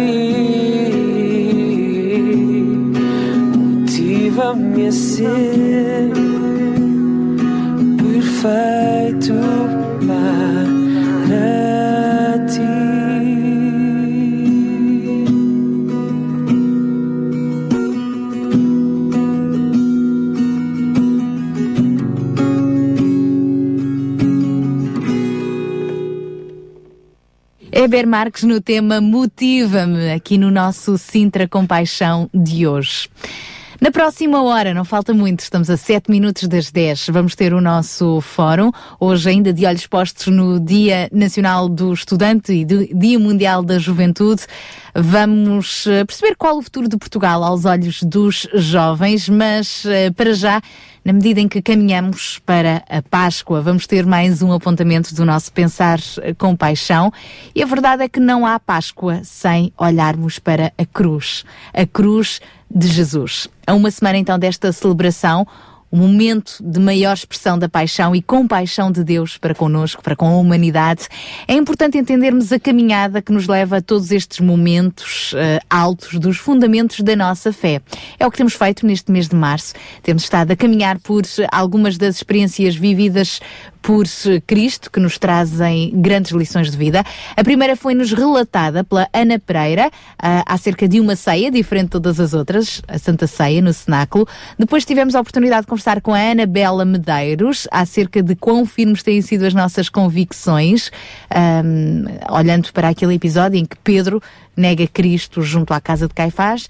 E na semana passada falámos sobre o Getsemane, o Getsemane da nossa vida também, uma experiência que Jesus teve ali no jardim do Getsemane. Cada uma destas pessoas, para além de conhecerem a história da Bíblia, teve também o, o privilégio, há bem pouco tempo, de conhecer os lugares que serviu de palco para todos estes acontecimentos. E hoje está connosco, uma vez mais, alguém que esteve neste grupo uh, de Portugal em Israel. Estamos a falar com o, o pastor Eduardo Ângelo. Olá, muito bom dia, pastor. Obrigada por estar connosco. Bom dia, Sara.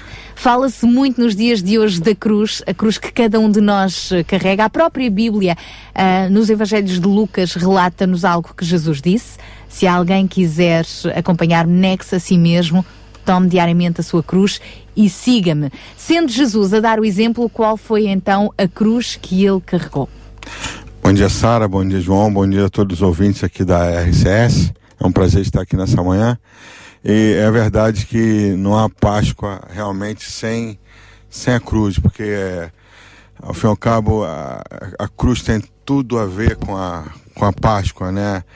E a Páscoa já apontava lá no Antigo Testamento, foi instituída realmente por Deus, quando Deus deu livramento ao seu povo e deu a libertação do seu povo. E, e, e também a Páscoa é, nos remonta a, a, essa situação de Jesus venho, veio realmente a este mundo para nos libertar de todo o pecado, de toda a maldição que estava sobre nós, que é o pecado. E, e na verdade, quando João Batista ele olha para Jesus, ele já sabia quem era Jesus, já sabia, ao fim e ao cabo, o que Jesus veio fazer nessa terra, que ele fala, eis aí o Cordeiro de Deus que tira o pecado do mundo. E a verdade, Jesus foi esse Cordeiro, é, essa pessoa que vem nos substituir, né? Na verdade, quem teria que estar ali naquela cruz, né? Quando Jesus foi ali realmente pregado naquela cruz éramos nós. E ele sabia que nós não tínhamos condições de estarmos naquele lugar porque a, a palavra do Senhor diz que é, o justo né, veio morrer pelos injustos. E nós como injustos né, pecadores miseráveis pecadores é, realmente voltados de costas para Deus. E Jesus ao fim e ao cabo vem fazer essa ligação de volta com Deus. A cruz simboliza isso, simboliza né, a morte de Jesus é, pagando um preço alto pela nossa, pelo resgate da nossa vida, né, uma vida miserável, uma vida realmente de escravidão do pecado e Jesus veio resgatar novamente é, essa vida que estávamos mortos. A palavra do Senhor fala que nós estávamos mortos nos nossos delitos e nossos pecados, estávamos como ovelha é, sem pastor, estávamos perdidos. E Jesus veio morrer ali a nossa morte e fazer a justiça de Deus no nosso lugar. Ao caminhar uh, por estas terras em Israel, uh, teve a oportunidade também de, de, ver esse, esse lugar, não é? Onde realmente Jesus passou as suas últimas horas antes de ser crucificado. Uh, como é que nós transpomos isso também para a nossa vida, para o nosso relacionamento com Deus e ao mesmo tempo a esperança da cruz de Cristo? É, na verdade, a nossa viagem a Israel é sempre um, fascinante estar naquela terra. Eu falo por mim mesmo, já Deus já ter nos dado a oportunidade de a quarta vez pisar ali em, em Israel, em, em, Jerusalém. Jerusalém é uma cidade que me toca muito quando estou ali e fazermos aquela trajetória toda que Jesus fez desde né, do Getsemane ali, onde ele chorou, né, lágrimas de sangue por nós. Cruzamos ali o Vale de Cedron, subimos ali né, no Monte Sião e passamos ali pela casa de Caifás, como já foi falado aqui, e chegamos até ali, passamos, fazemos a trajetória toda que nós chamamos da Via Crucis, né, onde Jesus realmente carregou a cruz no nosso lugar, e chegamos ali no, no, no Jardim do Túmulo, é, onde nós temos ali a perspectiva realmente vendo em loco, né, é, um monte chamado Caira, o Gólgota, um monte, e ali tem realmente esse monte. Tem esse sítio ali, é um, é uma, é um monte né, muito grande, mas você vê exatamente a figura de uma caveira. É impressionante ali, e aquilo toca-nos muito ali, saber que realmente Jesus esteve ali eh, sofrendo né, tudo que ele sofreu, e não precisava sofrer, mas ele veio para realmente sofrer para que a gente pudesse ter uma, uma vida e passar aquilo tudo foi realmente é, é, é, tremendo. Está consumado, foram as últimas palavras de Jesus na cruz. O que é que ali foi consumado? Está consumado, acho que resume toda a nossa vitória, né? Quando Jesus realmente dá o último suspiro, ele fala está consumado, ele, ele, ele resume tudo aí nessa, nessas pequenas palavras, ele resume tudo todo o evangelho, ele resume realmente aquilo que ele veio fazer, né? Nos levar de volta ao Pai, né? Nos reconciliar de novo com o Pai. E por isso que na oração do Pai Nosso ele fala Pai Nosso. Hoje nós podemos chamar Deus de Pai por causa desse estar consumado, né? Esse estar consumado é, é tudo. Está consumado é a nossa salvação. Está consumado o nosso resgate. Está consumado o preço foi pago né? Esse está consumado, ele é, explica toda a vinda de Jesus e morrer no nosso lugar. E nós temos uma bendita esperança, não é? De que aquele sacrifício não foi em vão, porque depois Jesus ressuscitou. Exatamente, Sara. Eu estava até pensando nisso nas palavras do apóstolo Paulo, lá quando ele fala na primeira carta aos Coríntios, no capítulo 15. Paulo fala que se Jesus não morreu e ressuscitou, vã é nossa fé, vã é nossa pregação, vã seríamos pregar. E Paulo fala isso porque verdadeiramente Jesus ressuscitou. Ao terceiro dia ele venceu a morte no poder do Espírito Santo e ele ressuscitou, se levantou da morte e venceu o último inimigo que nós tínhamos. Né? O último inimigo era a morte, né? E, e o apóstolo Paulo ele fala muito bem ali aquelas palavras muito sábias vindo realmente de Deus, do Espírito Santo, que vã seria a nossa fé se Jesus não, não haveria de- de ressuscitado. Essa é a nossa vitória, que um dia nós vamos poder também, nós vamos morrer, mas sabendo, nós temos a esperança da vida eterna, a esperança que um dia nós vamos ressuscitar, assim como Cristo, Jesus Cristo, né? O Filho de Deus, o Yeshua Hamashia, né? O Salvador, ele, ele ressuscitou, nós vamos ressuscitar juntamente com ele. Bendita esperança esta que guardamos e Deus é fiel. Ele próprio já consumou tudo isso na cruz. Amém, glória a Deus. Obrigada, pastor. Um grande abraço para si para todos os companheiros que fizeram parte desta viagem a Israel e ao longo deste mês também aqui neste espaço Pensar com Paixão. Obrigado, Sara. Obrigado, João, pela oportunidade. E a todos, realmente, eu, eu, eu oro a Deus para que todos tenham essa oportunidade. Né? Todos aqueles que creem realmente em Jesus tenham essa oportunidade de irem a Israel, pisar ali em Jerusalém, pisar ali no Mar da Galiléia, ali na, no, ao redor do Mar da Galiléia, pisar e ver aquele cenário tão tocante que, é, na verdade, parece que nós saímos dali. Obrigado. Ficámos então com este apontamento. Não há Páscoa sem a cruz, a cruz de Jesus e a nossa fé não foi em vão, porque Jesus ressuscitou. E assim terminamos este apontamento precisamente com este tema, na voz de Rui Machado: Páscoa, nossa fé não foi vã.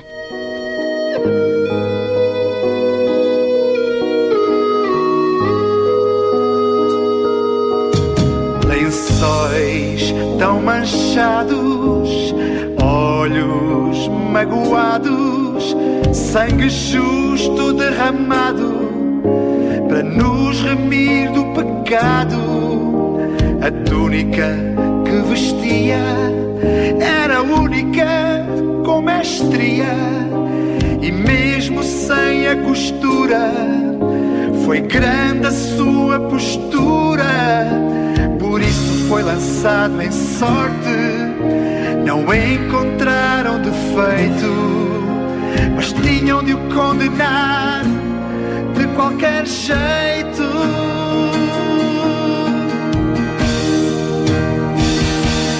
Páscoa chegou,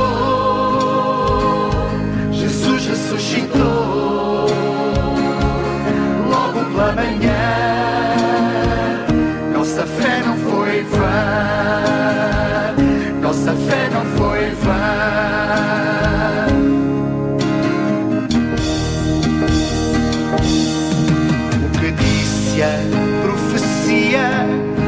acabou de se cumprir, pois o corpo que jazia teve que ressurgir, pedra removida a entrada está aberta e a vida devolvida.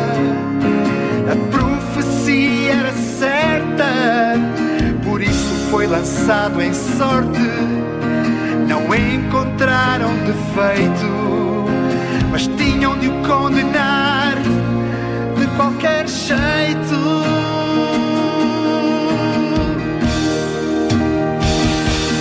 Páscoa chegou, Jesus ressuscitou, logo pela manhã. Nossa fé não foi vã. Páscoa chegou, ressuscitou, logo pela manhã. Nossa fé não foi vã.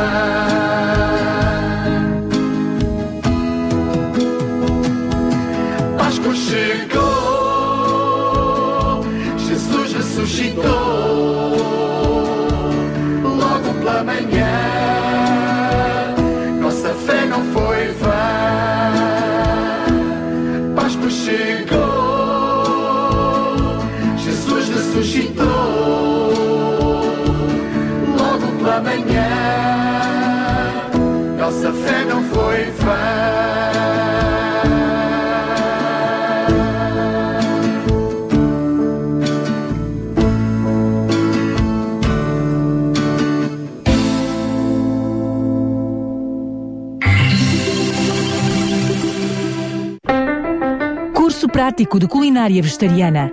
Quer aprender a ter mais saúde? Lembre-se, os nossos alimentos podem ser os nossos medicamentos. Aproveite este domingo, das 16 às 18 horas. O Clube Amigos pela Saúde da Amadora oferece aulas práticas de culinária vegetariana na rua Filipa de Lencastre, número 53A, na Amadora. Entrada grátis. Inscrições pelo e-mail amigospelasaudeamadora.gmail.com ou pelo telefone 960 389 764. Apoios. Associação Internacional de Temperança e Associação Portuguesa de Medicina Preventiva.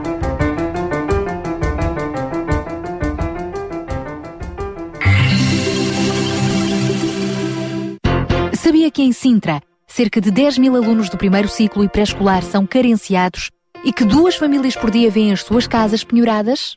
Todos os dias há alguém a precisar de ajuda e você pode ser a solução. Sintra Compaixão, o programa da RCS que abre portas à solidariedade. Sexta-feira, das 8 às 11 da manhã. Sintra Compaixão, contamos, consigo. Não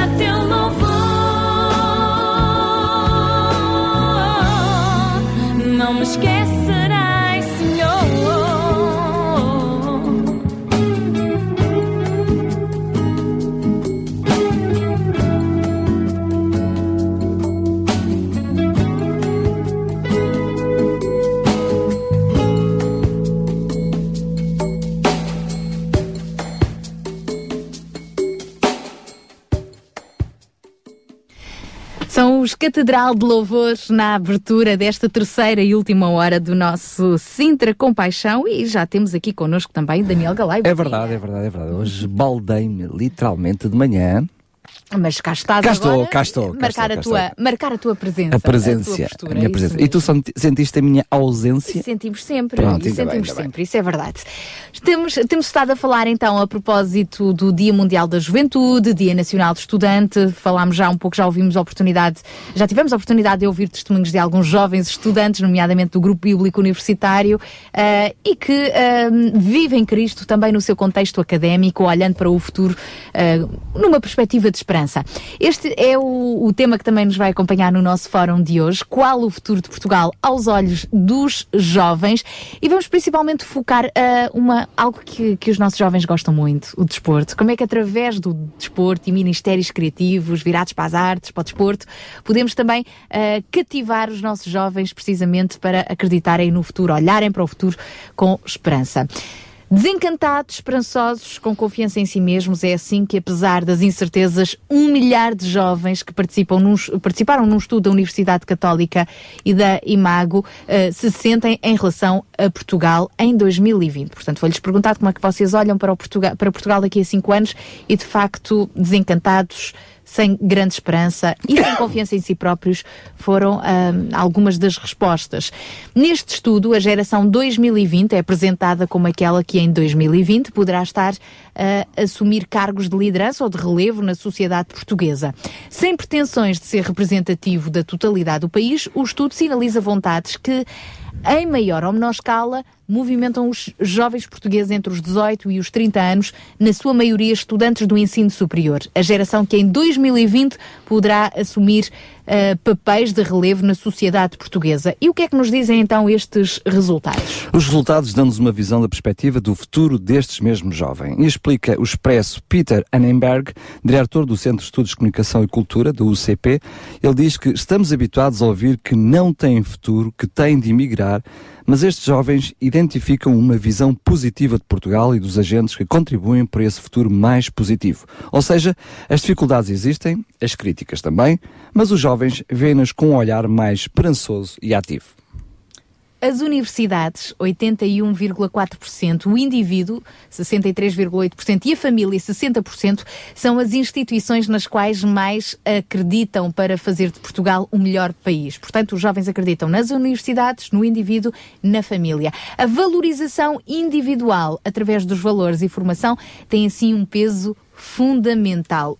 Explica então Peter Handberg que os jovens apostam na educação em si próprios e estão convencidos que são eles que vão contribuir para melhorar a situação do país. Na verdade, quando são questionados, quando são inquirido- inquiridos sobre as expressões que os jovens anexam ao futuro de Portugal, o resultado é aparentemente contraditório. Esperança, por exemplo, temos 52,1%. Imigração, a rondar os 50%. Assumem a dianteira seguida de desemprego com 37,2%. Solidariedade, imagine-se, apenas 34%. Cultura, 33%. E a juventude, 33%. Estes são... São palavras às quais eles associam o futuro do país, não é? Correto. Estes são resultados que espelham a realidade que os jovens vivem atualmente. Explica Peter que é precisamente esta pressão e mal-estar que sentem neste momento que pode levá-los a querer agir no futuro. Os jovens de hoje enfrentam problemas diferentes de geração da, da geração anteriores, independentemente de terem sido ou não criados por eles, algo tem que mudar. A mudança não passa apenas por manifestações, eh, como as da geração Arrasca eh, da década passada, mas por nós próprios atuarmos, criarmos mais projetos, irmos à luta. É nisto que acreditam estes jovens. É certo que, a par dos idosos, os jovens são um grupo que sai muito sacrificado com a crise. Realça Duarte, que diz: Mas os jovens ainda têm uma vida pela frente. Se não formos nós a mudar alguma coisa, quem será? Apoiados pelas instituições, temos de ser cada vez mais responsáveis pelo nosso futuro. Pois bem, já partilhámos consigo então alguns destes artigos que espelham o presente e o futuro dos jovens, o que vai na cabeça dos nossos jovens. Para o fórum de hoje conv- convidámos também pessoas ligadas a uma área das quais associamos mais a juventude, o desporto, mas não estamos a falar do desporto em si, eh, em si apenas, mas no desporto como veículo de valores, de princípios de vida. E para isso temos hoje eh, connosco Pedro Mateus, eh, da União Bíblica, responsável pelo Ministério Kids Games. Temos também o Ricardo, é ex-atleta de primeira divisão de futebol, já passou pelo Passos Ferreira, já fal- passou pelo Benfica, pela Bulgária. ah, e temos também ah, connosco outros ah, dois ah, amigos que estão por detrás de alguns movimentos internacionais desportivos e que durante estes dias têm estado aqui em Portugal para nos inspirar. Greg vem da Inglaterra e o Ruben Fernandes, espanhol. Muito bom dia a todos. Quero também cumprimentar-vos mais uma vez. Eu se calhar começava precisamente com o Pedro Mateus, ele que está mais uma vez connosco hoje, agora em funções diferentes. Eh, começando antes de percebermos este Ministério mais internacional, que acaba por ser um Ministério de apoio também ao nosso pequenino Portugal e não só a toda a Europa, mas qual é a importância destes ministérios, de uma forma abrangente, eh, para o desenvolvimento dos jovens? Eh, bom dia. Eh, nós, nós temos, eh, acreditamos na área do que, que o desporto é uma linguagem comunicada por muitas pessoas. Basta nós sairmos à rua e vermos as pessoas a caminharem, eh, basta nós vermos as pessoas a correrem e há muita gente. Então, nesta zona Sintra, Cascais, nós conseguimos ver muita gente a correr e a ter o seu exercício físico. Basta ver pessoas que, tal como eu, e eu vou assumir essa minha, o meu lado passivo do desporto, que gostam com o comando na mão de passar pelos canais desportivos. É uma correria. É uma correria e é cansativo também, eh, mas a verdade é que a linguagem do desporto é falada e nós deixamos um bom exemplo ou um mau exemplo e vemos bons exemplos e maus exemplos e podemos ser influenciados através daquilo que vemos, que ouvimos, que praticamos, que consumimos. Eh, logo, sendo uma linguagem tão universal e tão falada no mundo inteiro, eu acho que nós podemos comunicar valores que acreditamos para mudar, eh, eh, neste Paradigma. caso, até que estamos a falar de jovens, da juventude, não é? Muito E como é que em Portugal e na Europa este- estes ministérios têm traduzido de forma prática? Como é que eles existem em si mesmos com esses objetivos? É, ah, existem muitas estratégias, mesmo muitas estratégias eh, eh, que, que, que podem ser usadas e que são usadas para, para que o desporto possa ser relevante e possa mudar primeiro a vida da pessoa e depois, através da pessoa, mudar a vida de outros. Pensamos sempre, normalmente, nos grandes atletas eh, que, que podem ser uma referência, mas também podemos pensar em todas as pessoas que praticam o desporto, que gostam de desporto e que nós podemos, através de valores que podemos tirar daí, influenciá-los e que eles possam não só mudar a sua própria prática, como o grupo à sua volta, a sua equipa, acima de tudo também mudando a sua própria geração, porque nós acreditamos na influência deste tipo de linguagem, na influência do desporto na vida das pessoas. Muito Força. E nós temos aqui connosco o Ricardo, Ricardo André. Qual era o teu nome de guerra no, no Ricardo futebol? André. Ricardo André, pronto. Bom dia. Portanto, muito bom dia. O Ricardo é um bom exemplo ah, de um jovem que, como qualquer outro jovem, era apaixonado pelo futebol e foi nesse contexto desportivo que alguém lhe deu a conhecer quem é Jesus e isso mudou tudo na sua perspectiva de vida. E hoje ele também está envolvido em movimentos como estes para contagiar outros jovens com esta paixão por Cristo. Queres nos contar um pouco então ah, dessa tua mudança? Como é que o desporto foi um meio através do qual tu te aproximaste de Deus? Ah, sim, com todo o prazer. Ah, não, eu, eu fui atleta profissional e, e os atletas profissionais têm uma particularidade de normalmente estarem ocupados ao fim de semana, não é? Acontece que as igrejas, normalmente o foco das igrejas é o domingo, ou o sábado, ou as atividades ao tempo, de tempo livre quando as pessoas não trabalham, que é o fim de semana. Ah, o, o, o que aconteceu comigo foi que um colega meu de equipa, quando, quando eu estava em Passos de Ferreira, lá a jogar, eh, ele fazia reuniões em casa dele eh, através dos ministérios eh, desportivos, mais especificamente dos atletas de Cristo, e um dia convidou-me para ir lá à casa. E eu fui porque desde criança que eu sempre acreditei que Deus existia, não é? Ah, apenas não, não tinha ideia nenhuma de quem é que ele era e de quem, do que é que ele esperava, do que é que ele esperava de cada um de nós. Quando eu fui à casa dele e pela primeira vez tive a oportunidade de, de ter o, o meu primeiro contacto com a Bíblia ah, e, de e vi que através da Bíblia poderia então aprender mais sobre Deus e responder àquela curiosidade que eu sempre tinha. não Ah, as reuniões, claro, aconteciam durante a semana, porque ao fim de semana era impossível. Não é? Então, para atletas profissionais, há esta condicionante de, de, de ter que realmente existir ministérios desportivos que se adaptem à nossa disponibilidade, que não passa normalmente pelo fim de semana. Como é que tu, também como jovem, pelo menos em estúdio dos mais jovens, eh, como é que tu eh, vês a realidade da juventude hoje? Que necessidades é que tu encontras e porque é que tu próprio, como jovem, sentiste essa necessidade de conhecer mais sobre Jesus? O que é que te levou? Alguém realizado com aquilo que provavelmente muitos jovens gostariam de ter, uma carreira profissional, até no futebol, quantos jovens crescem a sonhar ser jogadores de futebol, o que é que te leva a precisar de mais? Ah, eu, para começar a responder essa pergunta, eu citava o- um- uma frase que, que é muito conhecida de, de Pascal, que foi um, um filósofo e matemático, que ele disse que há um vazio no coração do homem que tem a forma de Deus. E é, uma, é algo que nós podemos tentar em- eh, completar com muitas outras coisas, mas nada vai completar esse vazio, porque ele tem a forma de Deus. Então só Deus é que encaixa nesse vazio. Isso para explicar que foi isso mesmo que aconteceu na minha vida. Ah, não foi o dinheiro, porque na, na verdade tinha uma boa condição financeira, não foi a fama, ah, não foi ah, propriamente a minha profissão e o êxito que eu tinha na minha profissão. Nada disso me trouxe a segurança, a certeza, ah, o facto de me sentir completo como me trouxe Deus. E, e penso que para os jovens isso é importante. Ah, porquê? Porque todos nós precisamos de ter diretrizes na nossa vida, não é? Eu não, eu não existo só por existir, eu tenho que saber para onde é que estou a ir, para onde é que eu vou, o que é que eu faço, não é? Qual é que é o meu objetivo, onde é que eu quero estar daqui a 10 anos. Ah, e quando eu me deixo levar pela maré, eu ando à deriva. Quando eu tenho um objetivo, quando eu sei quem eu sou e para onde é que eu quero ir, as coisas mudam, não é? Isso foi o que aconteceu com a minha vida. Faz, é desse lado, faz toda a diferença. Que necessidades é que tu encontras na juventude hoje em dia?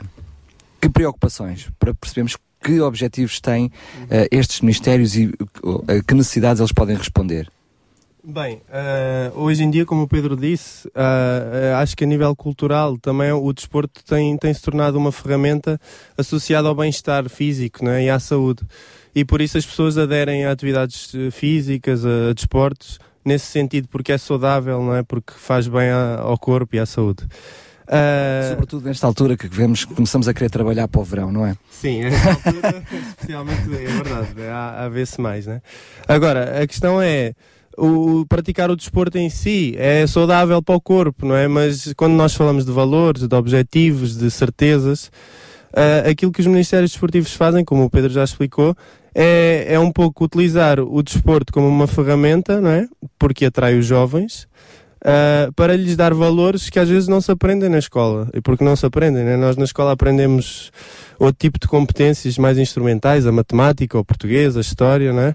Uh, aquilo que nós tentamos passar são, são valores que às vezes eles também não aprendem em casa, por, por diversas razões, e que são valores que transformaram primeiro as nossas vidas e que nós queremos que são valores importantes para transformar outras vidas e para nos darem um rumo certo a seguir. Muito bem. Eu vou eh, introduzir à conversa mais uma vez o Pedro para fazer uma pequenina provocação.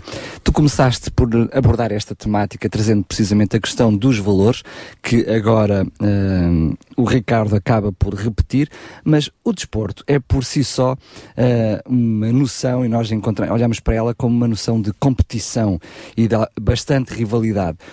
Competição e rivalidade é o que nós temos na sociedade hoje em dia, não é? Quase que meio mundo, como se costuma dizer, come a outra metade. Como é que através do desporto trazem valores para além deste tipo de valores? É, é, a competição é, realmente é, pode ser vista pelo lado positivo ou pelo lado negativo. Normalmente vemos todos sempre pelo lado negativo, a questão da competição. É, é, se, calhar, se calhar podíamos ir mais longe e falar um bocadinho de competitividade, que, é, que, que podia trazer um bocadinho mais ainda de profundidade ao, ao pensamento. Mas deixem-me só dizer que eu, eu, eu não vejo mal a necessidade de eu, se sou um vendedor, tentar vender mais para subsistir, para ser melhor naquilo que eu faço. Não vejo problema nenhum em um atleta ser melhor ainda naquilo que faz. Aliás, não vejo problema nenhum em eu todos os dias estudar um bocadinho mais, aprender um bocadinho mais, para ser melhor na minha própria É uma, profissão. é, um- é uma vertente bíblica, não é? A Eu- eu ensina-nos para acredito- correr para sermos os primeiros, Eu- não eu- para sermos os segundos, não não é? Eu, eu, eu acho que sim, eu acho que sim. Mas por outro lado também, eh, e acho que aqui, eh, aqui cabe um bocadinho, e se calhar o, o Ruben eh, tem muitos anos de experiência, não só em Espanha, mas também na Europa, com, com atletas profissionais. Aqui cabe um bocado os dois lados. O ensinar a ganhar e o ensinar a perder ou lidar com a frustração. E nós muitas das vezes eh, eh, eh, temos é que aprender nestas duas facetas, nestas duas áreas, a trabalharmos um bocadinho. Então, Ruben, ajude-nos lá. Ahm, o Ruben fala espanhol, mas nós vamos conseguir com- compreender Não, não, não. não. assim devagar. Eh, eh, pelo que percebi, ele fala portunhol mesmo. É, portunhol. ótimo, excelente. Como é que nós podemos então transpor esta linguagem competitiva do desporto ah, para a vida, para o dia a dia de cada jovem? Eh, La palabra competir viene del latín y significa ni más ni menos que buscar un objetivo juntos. Buscar um objetivo juntos. Ajá. Con lo cual no puede ser más contrario al sentido superficial con el que a veces tratamos lo que es el, el sacar la ira o el, el ganar a cualquier coste. Eso son, todo tiene que ver con, con la condición manchada que tenemos en el pecado y con el cual nos relacionamos y usamos nuestros dones.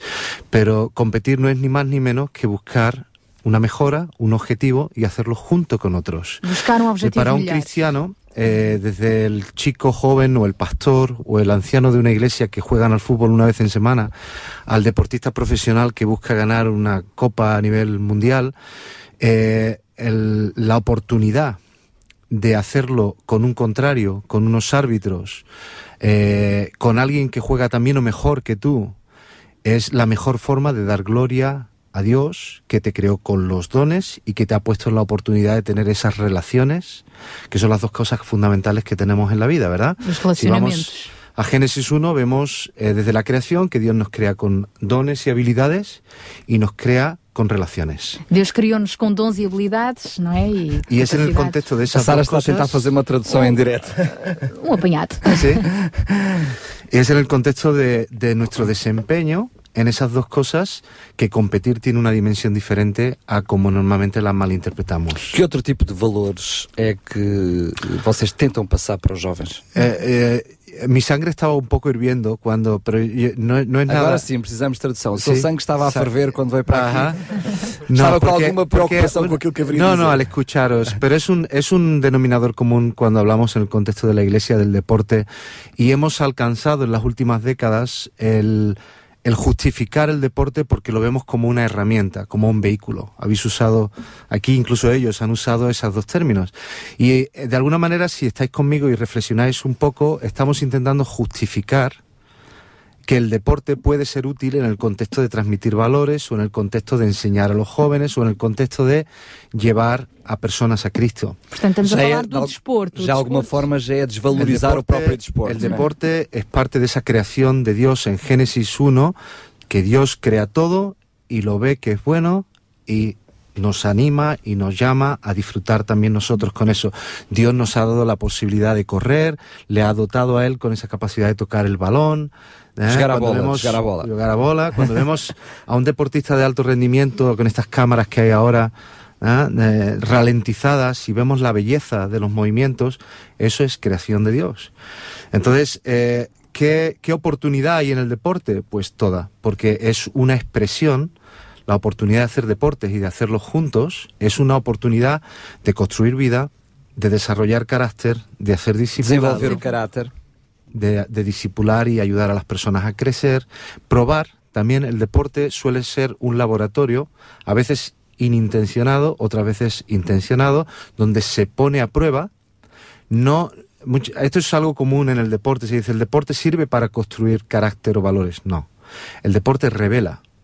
O desporto revela, mais do que construir, revela também caráter. Nosotros citamos, citamos mucho a Nelson Mandela y una frase muy Sí. famosa que él dio cuando recibió el premio Laureus eh, después de- del Mundial de Rugby en Sudáfrica, que Sudáfrica ganó de forma Sim, increíble. exatamente. Da qual ele esteve a assistir, estamos a falar ao, ao Mundial de Rugby, não é? Ajá. ujú. Entonces, Nelson Mandela tiene una frase muy famosa Ele que, entra es- dentro do campo para dar essa mensagem, sí.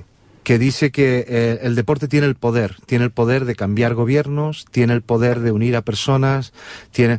Nosotros decimos en nuestras presentaciones que el deporte no tiene ese poder, pero evidentemente el deporte tiene, un- es una expresión en la que se pone, eh, en- se pone a prueba, se revela lo que hay. Entonces, si tú, tú te pones a correr en un campo de fútbol y te das codazos con el de al lado, Estás a correr num campo de futebol e dás uma cotovelada no teu colega do lado. va a salir lo que hay dentro. Mostra o que é que, o que, é que vai lá dentro, não é? Con lo cual también es una gran herramienta, una gran oportunidad para reflejar, para reflexionar y para eh, hacer que todos pongamos de nuestra parte para crecer, para que cuando recibamos el codazo o un Quando árbitro... recebemos a cotovelada. Ou Ou seja, um não é só árbitro- quando damos, mas quando recebemos. É não uma oportunidade para refletir também, por exemplo, no perdão. Sí, No, porque se me como decía Pedro, aprender a perder, aprender a aprender por qué nos por qué sufrimos al perder, porque partimos del punto de partida de que el éxito o la celebración tiene que ver con que yo gano. Pero si yo juego contigo y ambos estamos dando lo mejor que tenemos y tú ganas, yo tengo que celebrar. Porque yo he, yo he tenido la oportunidad de competir, de, de disfrutar de lo mejor que Dios nos ha dado y eso se ha puesto en juego. Es y verdad. con ello posiblemente yo he mejorado, he aprendido y, y puedo disfrutar de que tú ganas. Isso muda a toda a perspectiva de vida, não só num campo de futebol, de rugby, do que for, mas na corrida da vida, sem dúvida nenhuma. E agora acrescentamos aqui, juntamos aqui à nossa conversa o Com o Greg, Greg. que certamente vai precisar então de, de tradução. Ah, quem é o Greg e de que forma é que o desporto tem sido também uma linguagem para partilhar com outros ah, jovens aquilo que Deus tem feito na vida dele?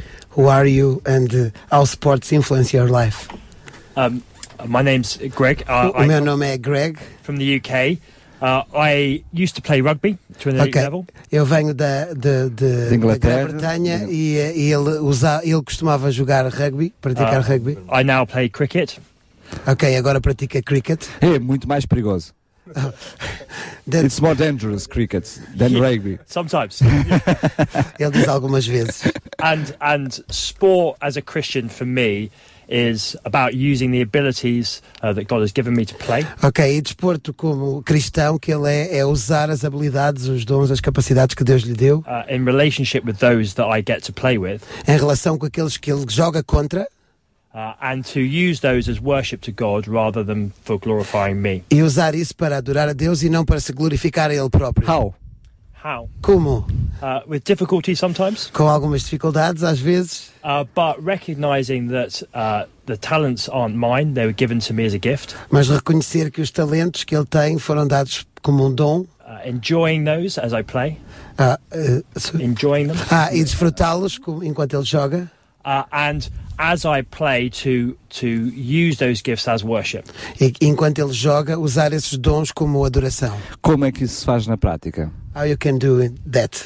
Um, before playing, Antes de jogar, saying to God in prayer, diz, falar com Deus em oração, uh, asking Him to help me, ok, pedir a ele para o ajudar and then as I play, e enquanto ele joga, to remind myself lembrar-se a ele próprio e que Deus o lembre that this opportunity and this time of sport que esta oportunidade e este tempo no desporto is a great way to represent God in being creative, é uma grande maneira para representar a Deus e ser criativo, but that the outcome doesn't define who I am, but ok, God does. mas que aquilo que é o resultado não define aquilo que ele é na, na, na sua origem. Uh, faz desta esta pergunta, por favor, um, um exemplo prático. Uh, desporto entre cristãos, Ok, a practical example, sports between Christian, onde um, existe um torneio, até pode ser de futebol, where there is a, a tournament, a soccer tournament, a football tournament, Christian Soccer Tournament, e que no início uh, se faz oração, se pede o Espírito de Deus. and in the beginning we, we pray and we ask for Holy Spirit, Mas durante o jogo, but during the game, uh, lá vem a tal coto- cotovelada, o tal pontapé. eu não sei traduzir isso, I don't know how to, tra to translate that, elbows out, ok. Yeah. um, the reason we do that A razão por que nós fazemos isso is that we quickly forget who we are é porque rapidamente esquecemos de quem nós somos and we start to use our abilities e começamos a usar as nossas habilidades for our own gain and for the sake of our own para, identity, para o nosso próprio objetivo, eh, and for our own identities. ok, e, e para a nossa própria identidade. And so I will use my abilities to make myself look good Ok, se eu uso as minhas habilidades e os dons para fazer-me a mim próprio ficar bem, no, um, rather than rather than using them in a way that makes God look good. Em vez de usá-los da maneira que Deus eh, quer, ou que Deus fica bem também. Como é que ensinam os jovens a serem eles a tomar conta do desporto e não permitirem que seja o desporto a tomar conta deles? How you teach the youth uh, uh, as to be them, to. to uh, uh, tens que repetir isso. Para controlar o jogo e não ser o jogo a controlling dominar the eles. game and not the game controlling the youth.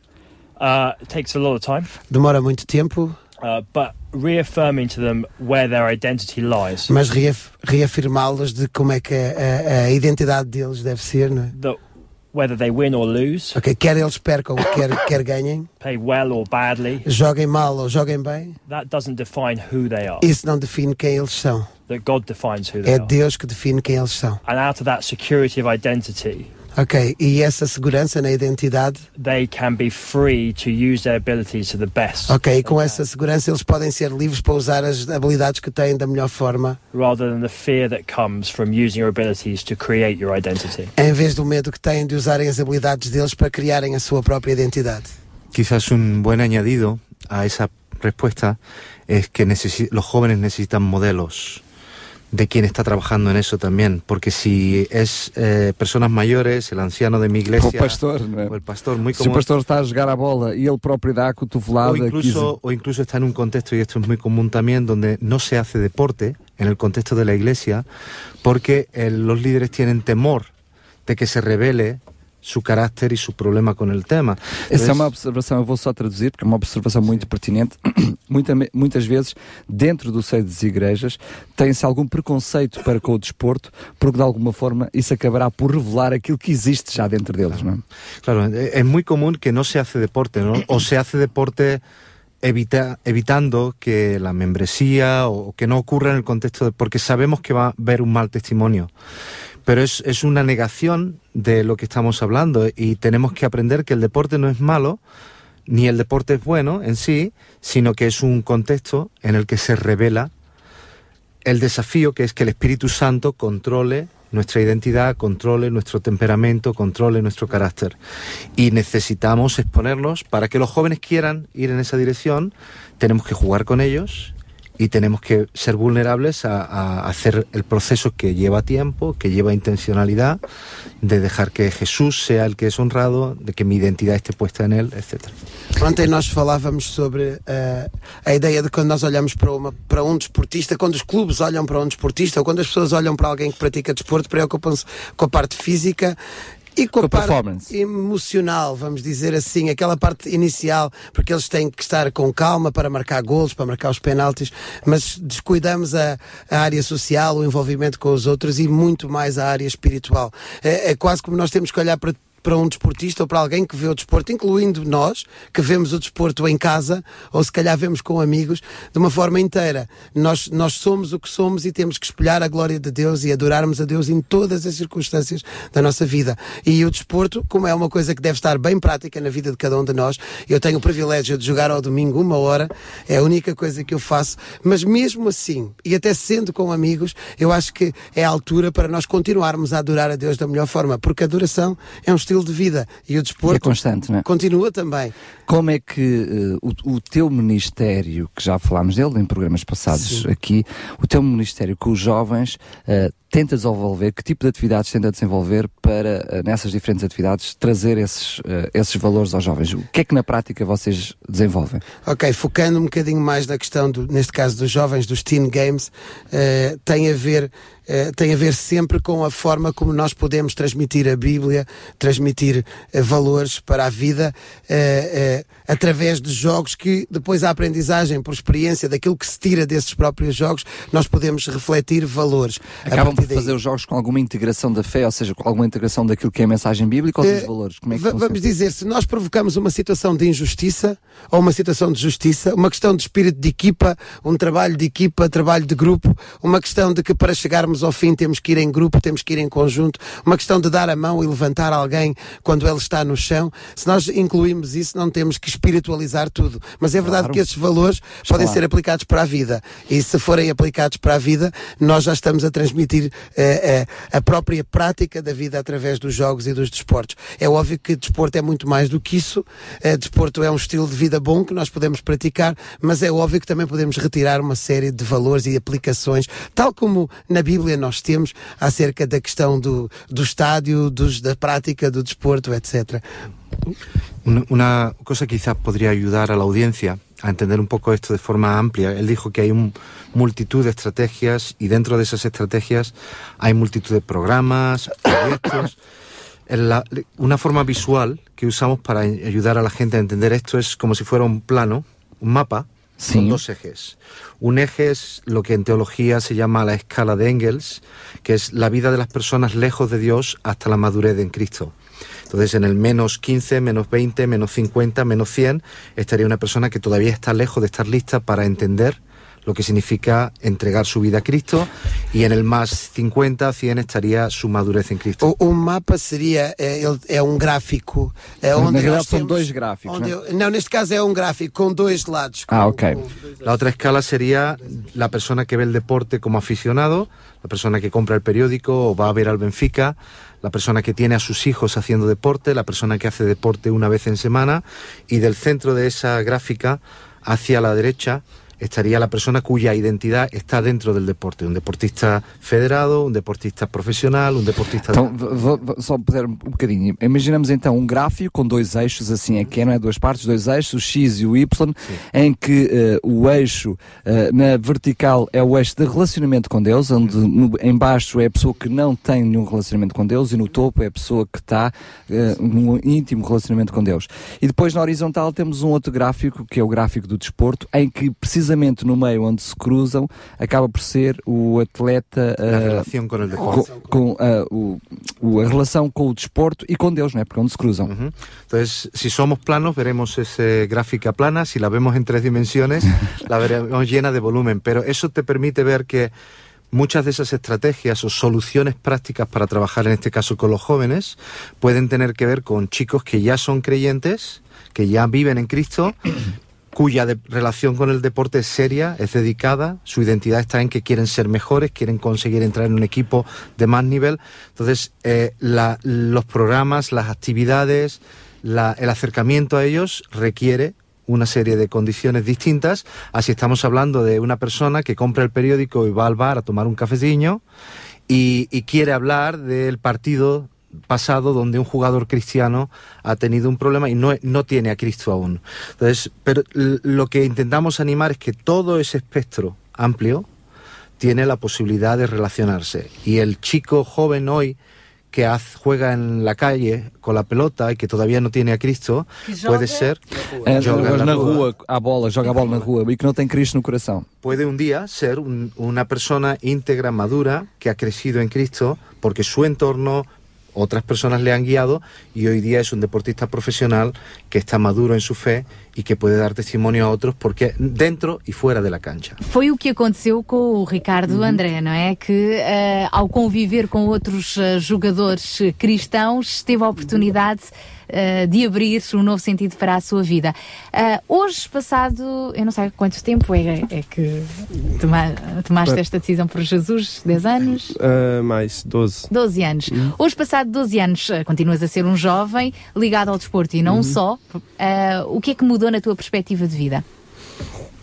Olha, voltando só um bocadinho atrás e puxando também a brasa aqui um bocadinho ao- aos, aos atletas profissionais, ah, muitas vezes as pessoas, quando são apenas espectadores, não têm ideia da pressão que há, que, que está inerente a um jogo de futebol. Eu falo do futebol por- porque é o que eu conheço.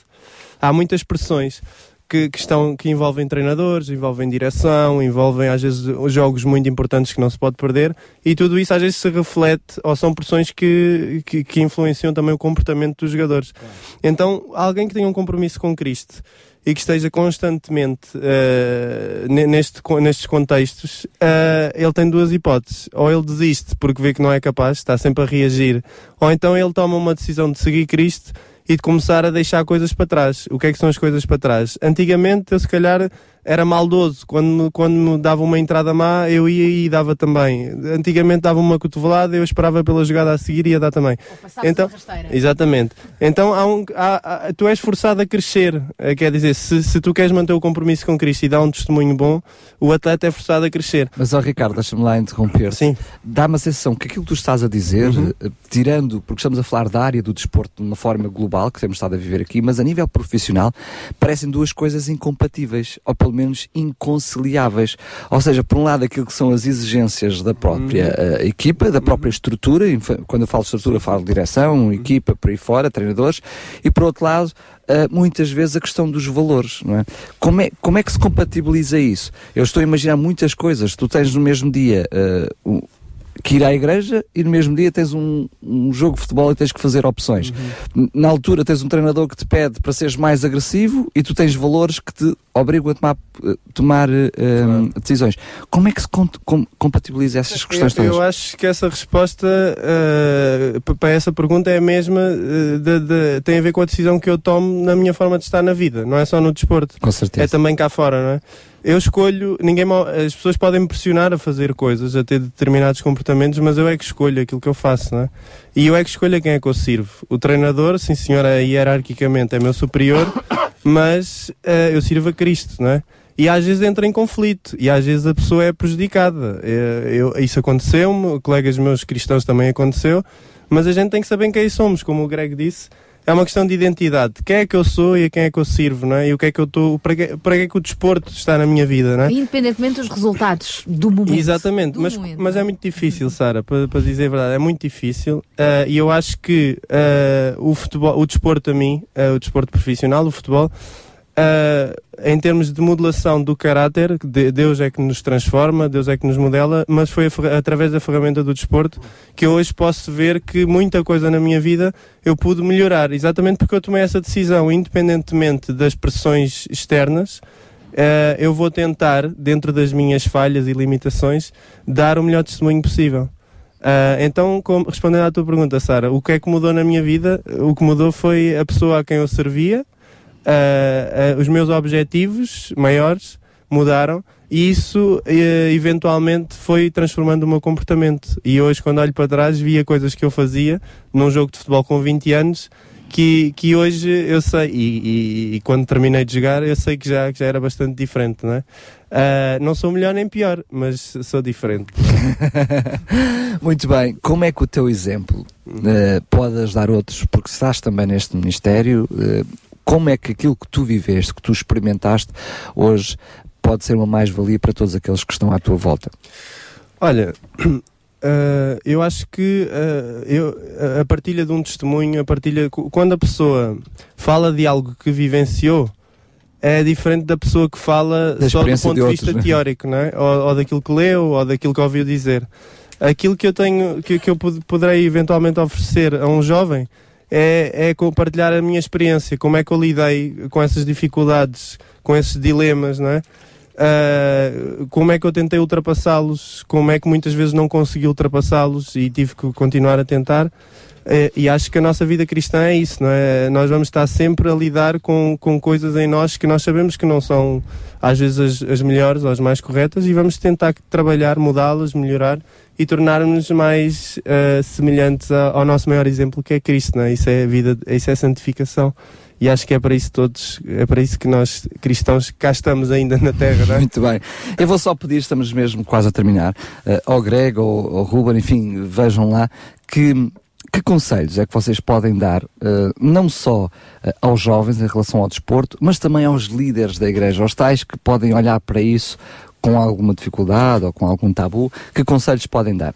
Um, finally, and what advice, not only to youth, but what advice would you give to uh, not only to youth, but those leaders, pastors, people that are parents that that are around kids in relation to their to their participation and their identity and their development through, through sports and in sport.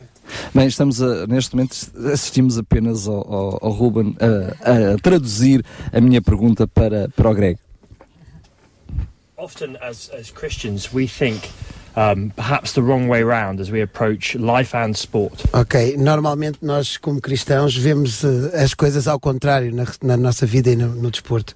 We try to control our behaviour so that we feel No- nós tentamos, tentamos controlar os nossos comportamentos, so that we feel closer to God ok, porque nos sentimos perto de Deus, mais perto de Deus. and therefore think we know Him better. E por causa disso nós achamos que o conhecemos melhor. But what we see time and time again in the Bible Mas o que nós vimos de vez após vez e também na Bíblia, that as we as our understanding changes, enquanto nós compreendemos as mudanças, it affects our feelings, it affects our behaviour. isso afeta os nossos sentimentos e também os nossos comportamentos. So if we want to see young people living uh, in a godly way on the Se sports nós field, queremos ver pessoas jovens a viverem de uma maneira divina, de uma maneira que Deus que agrada a Deus no desporto, the right way to uh, see that happen a melhor maneira para ver isso acontecer is to help them understand who Jesus is é ajudá-los a, a compreender quem Jesus é and who they are in Him, e quem eles são em Jesus. and how that affects how they view the world and sport. E como é que isso afeta a maneira deles verem o mundo e também verem o desporto. And that'll therefore impact their feelings about how they behave on the pitch. Ok, isso vai, vai, vai mudar os seus sentimentos da forma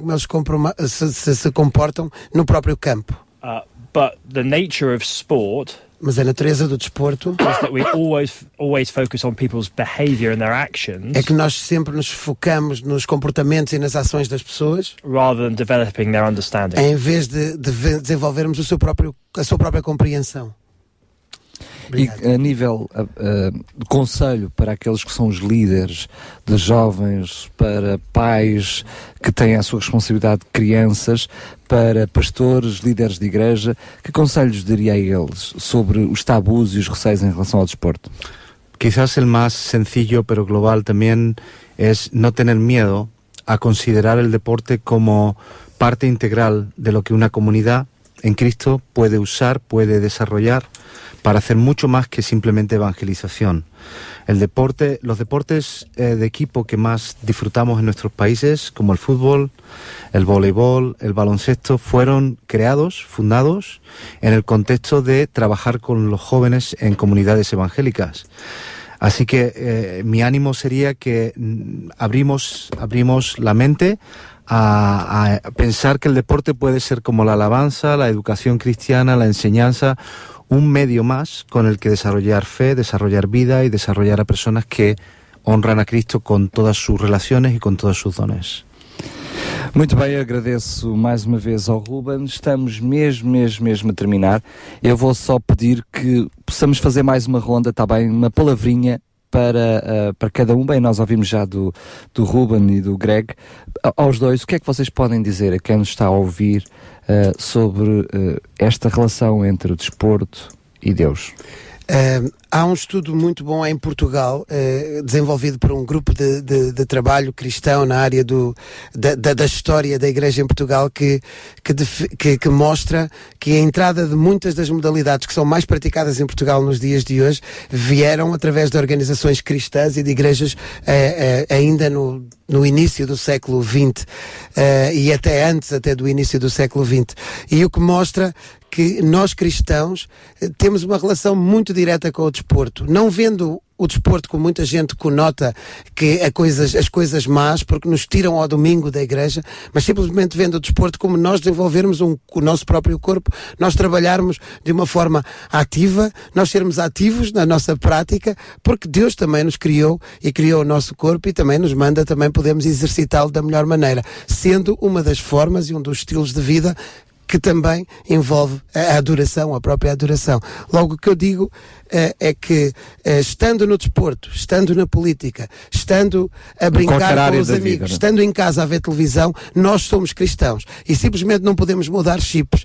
Eh, já que somos cristãos, vamos aproveitar para os ser de todas as formas, da melhor maneira e tentando dar o máximo, sabendo ganhar, sabendo perder.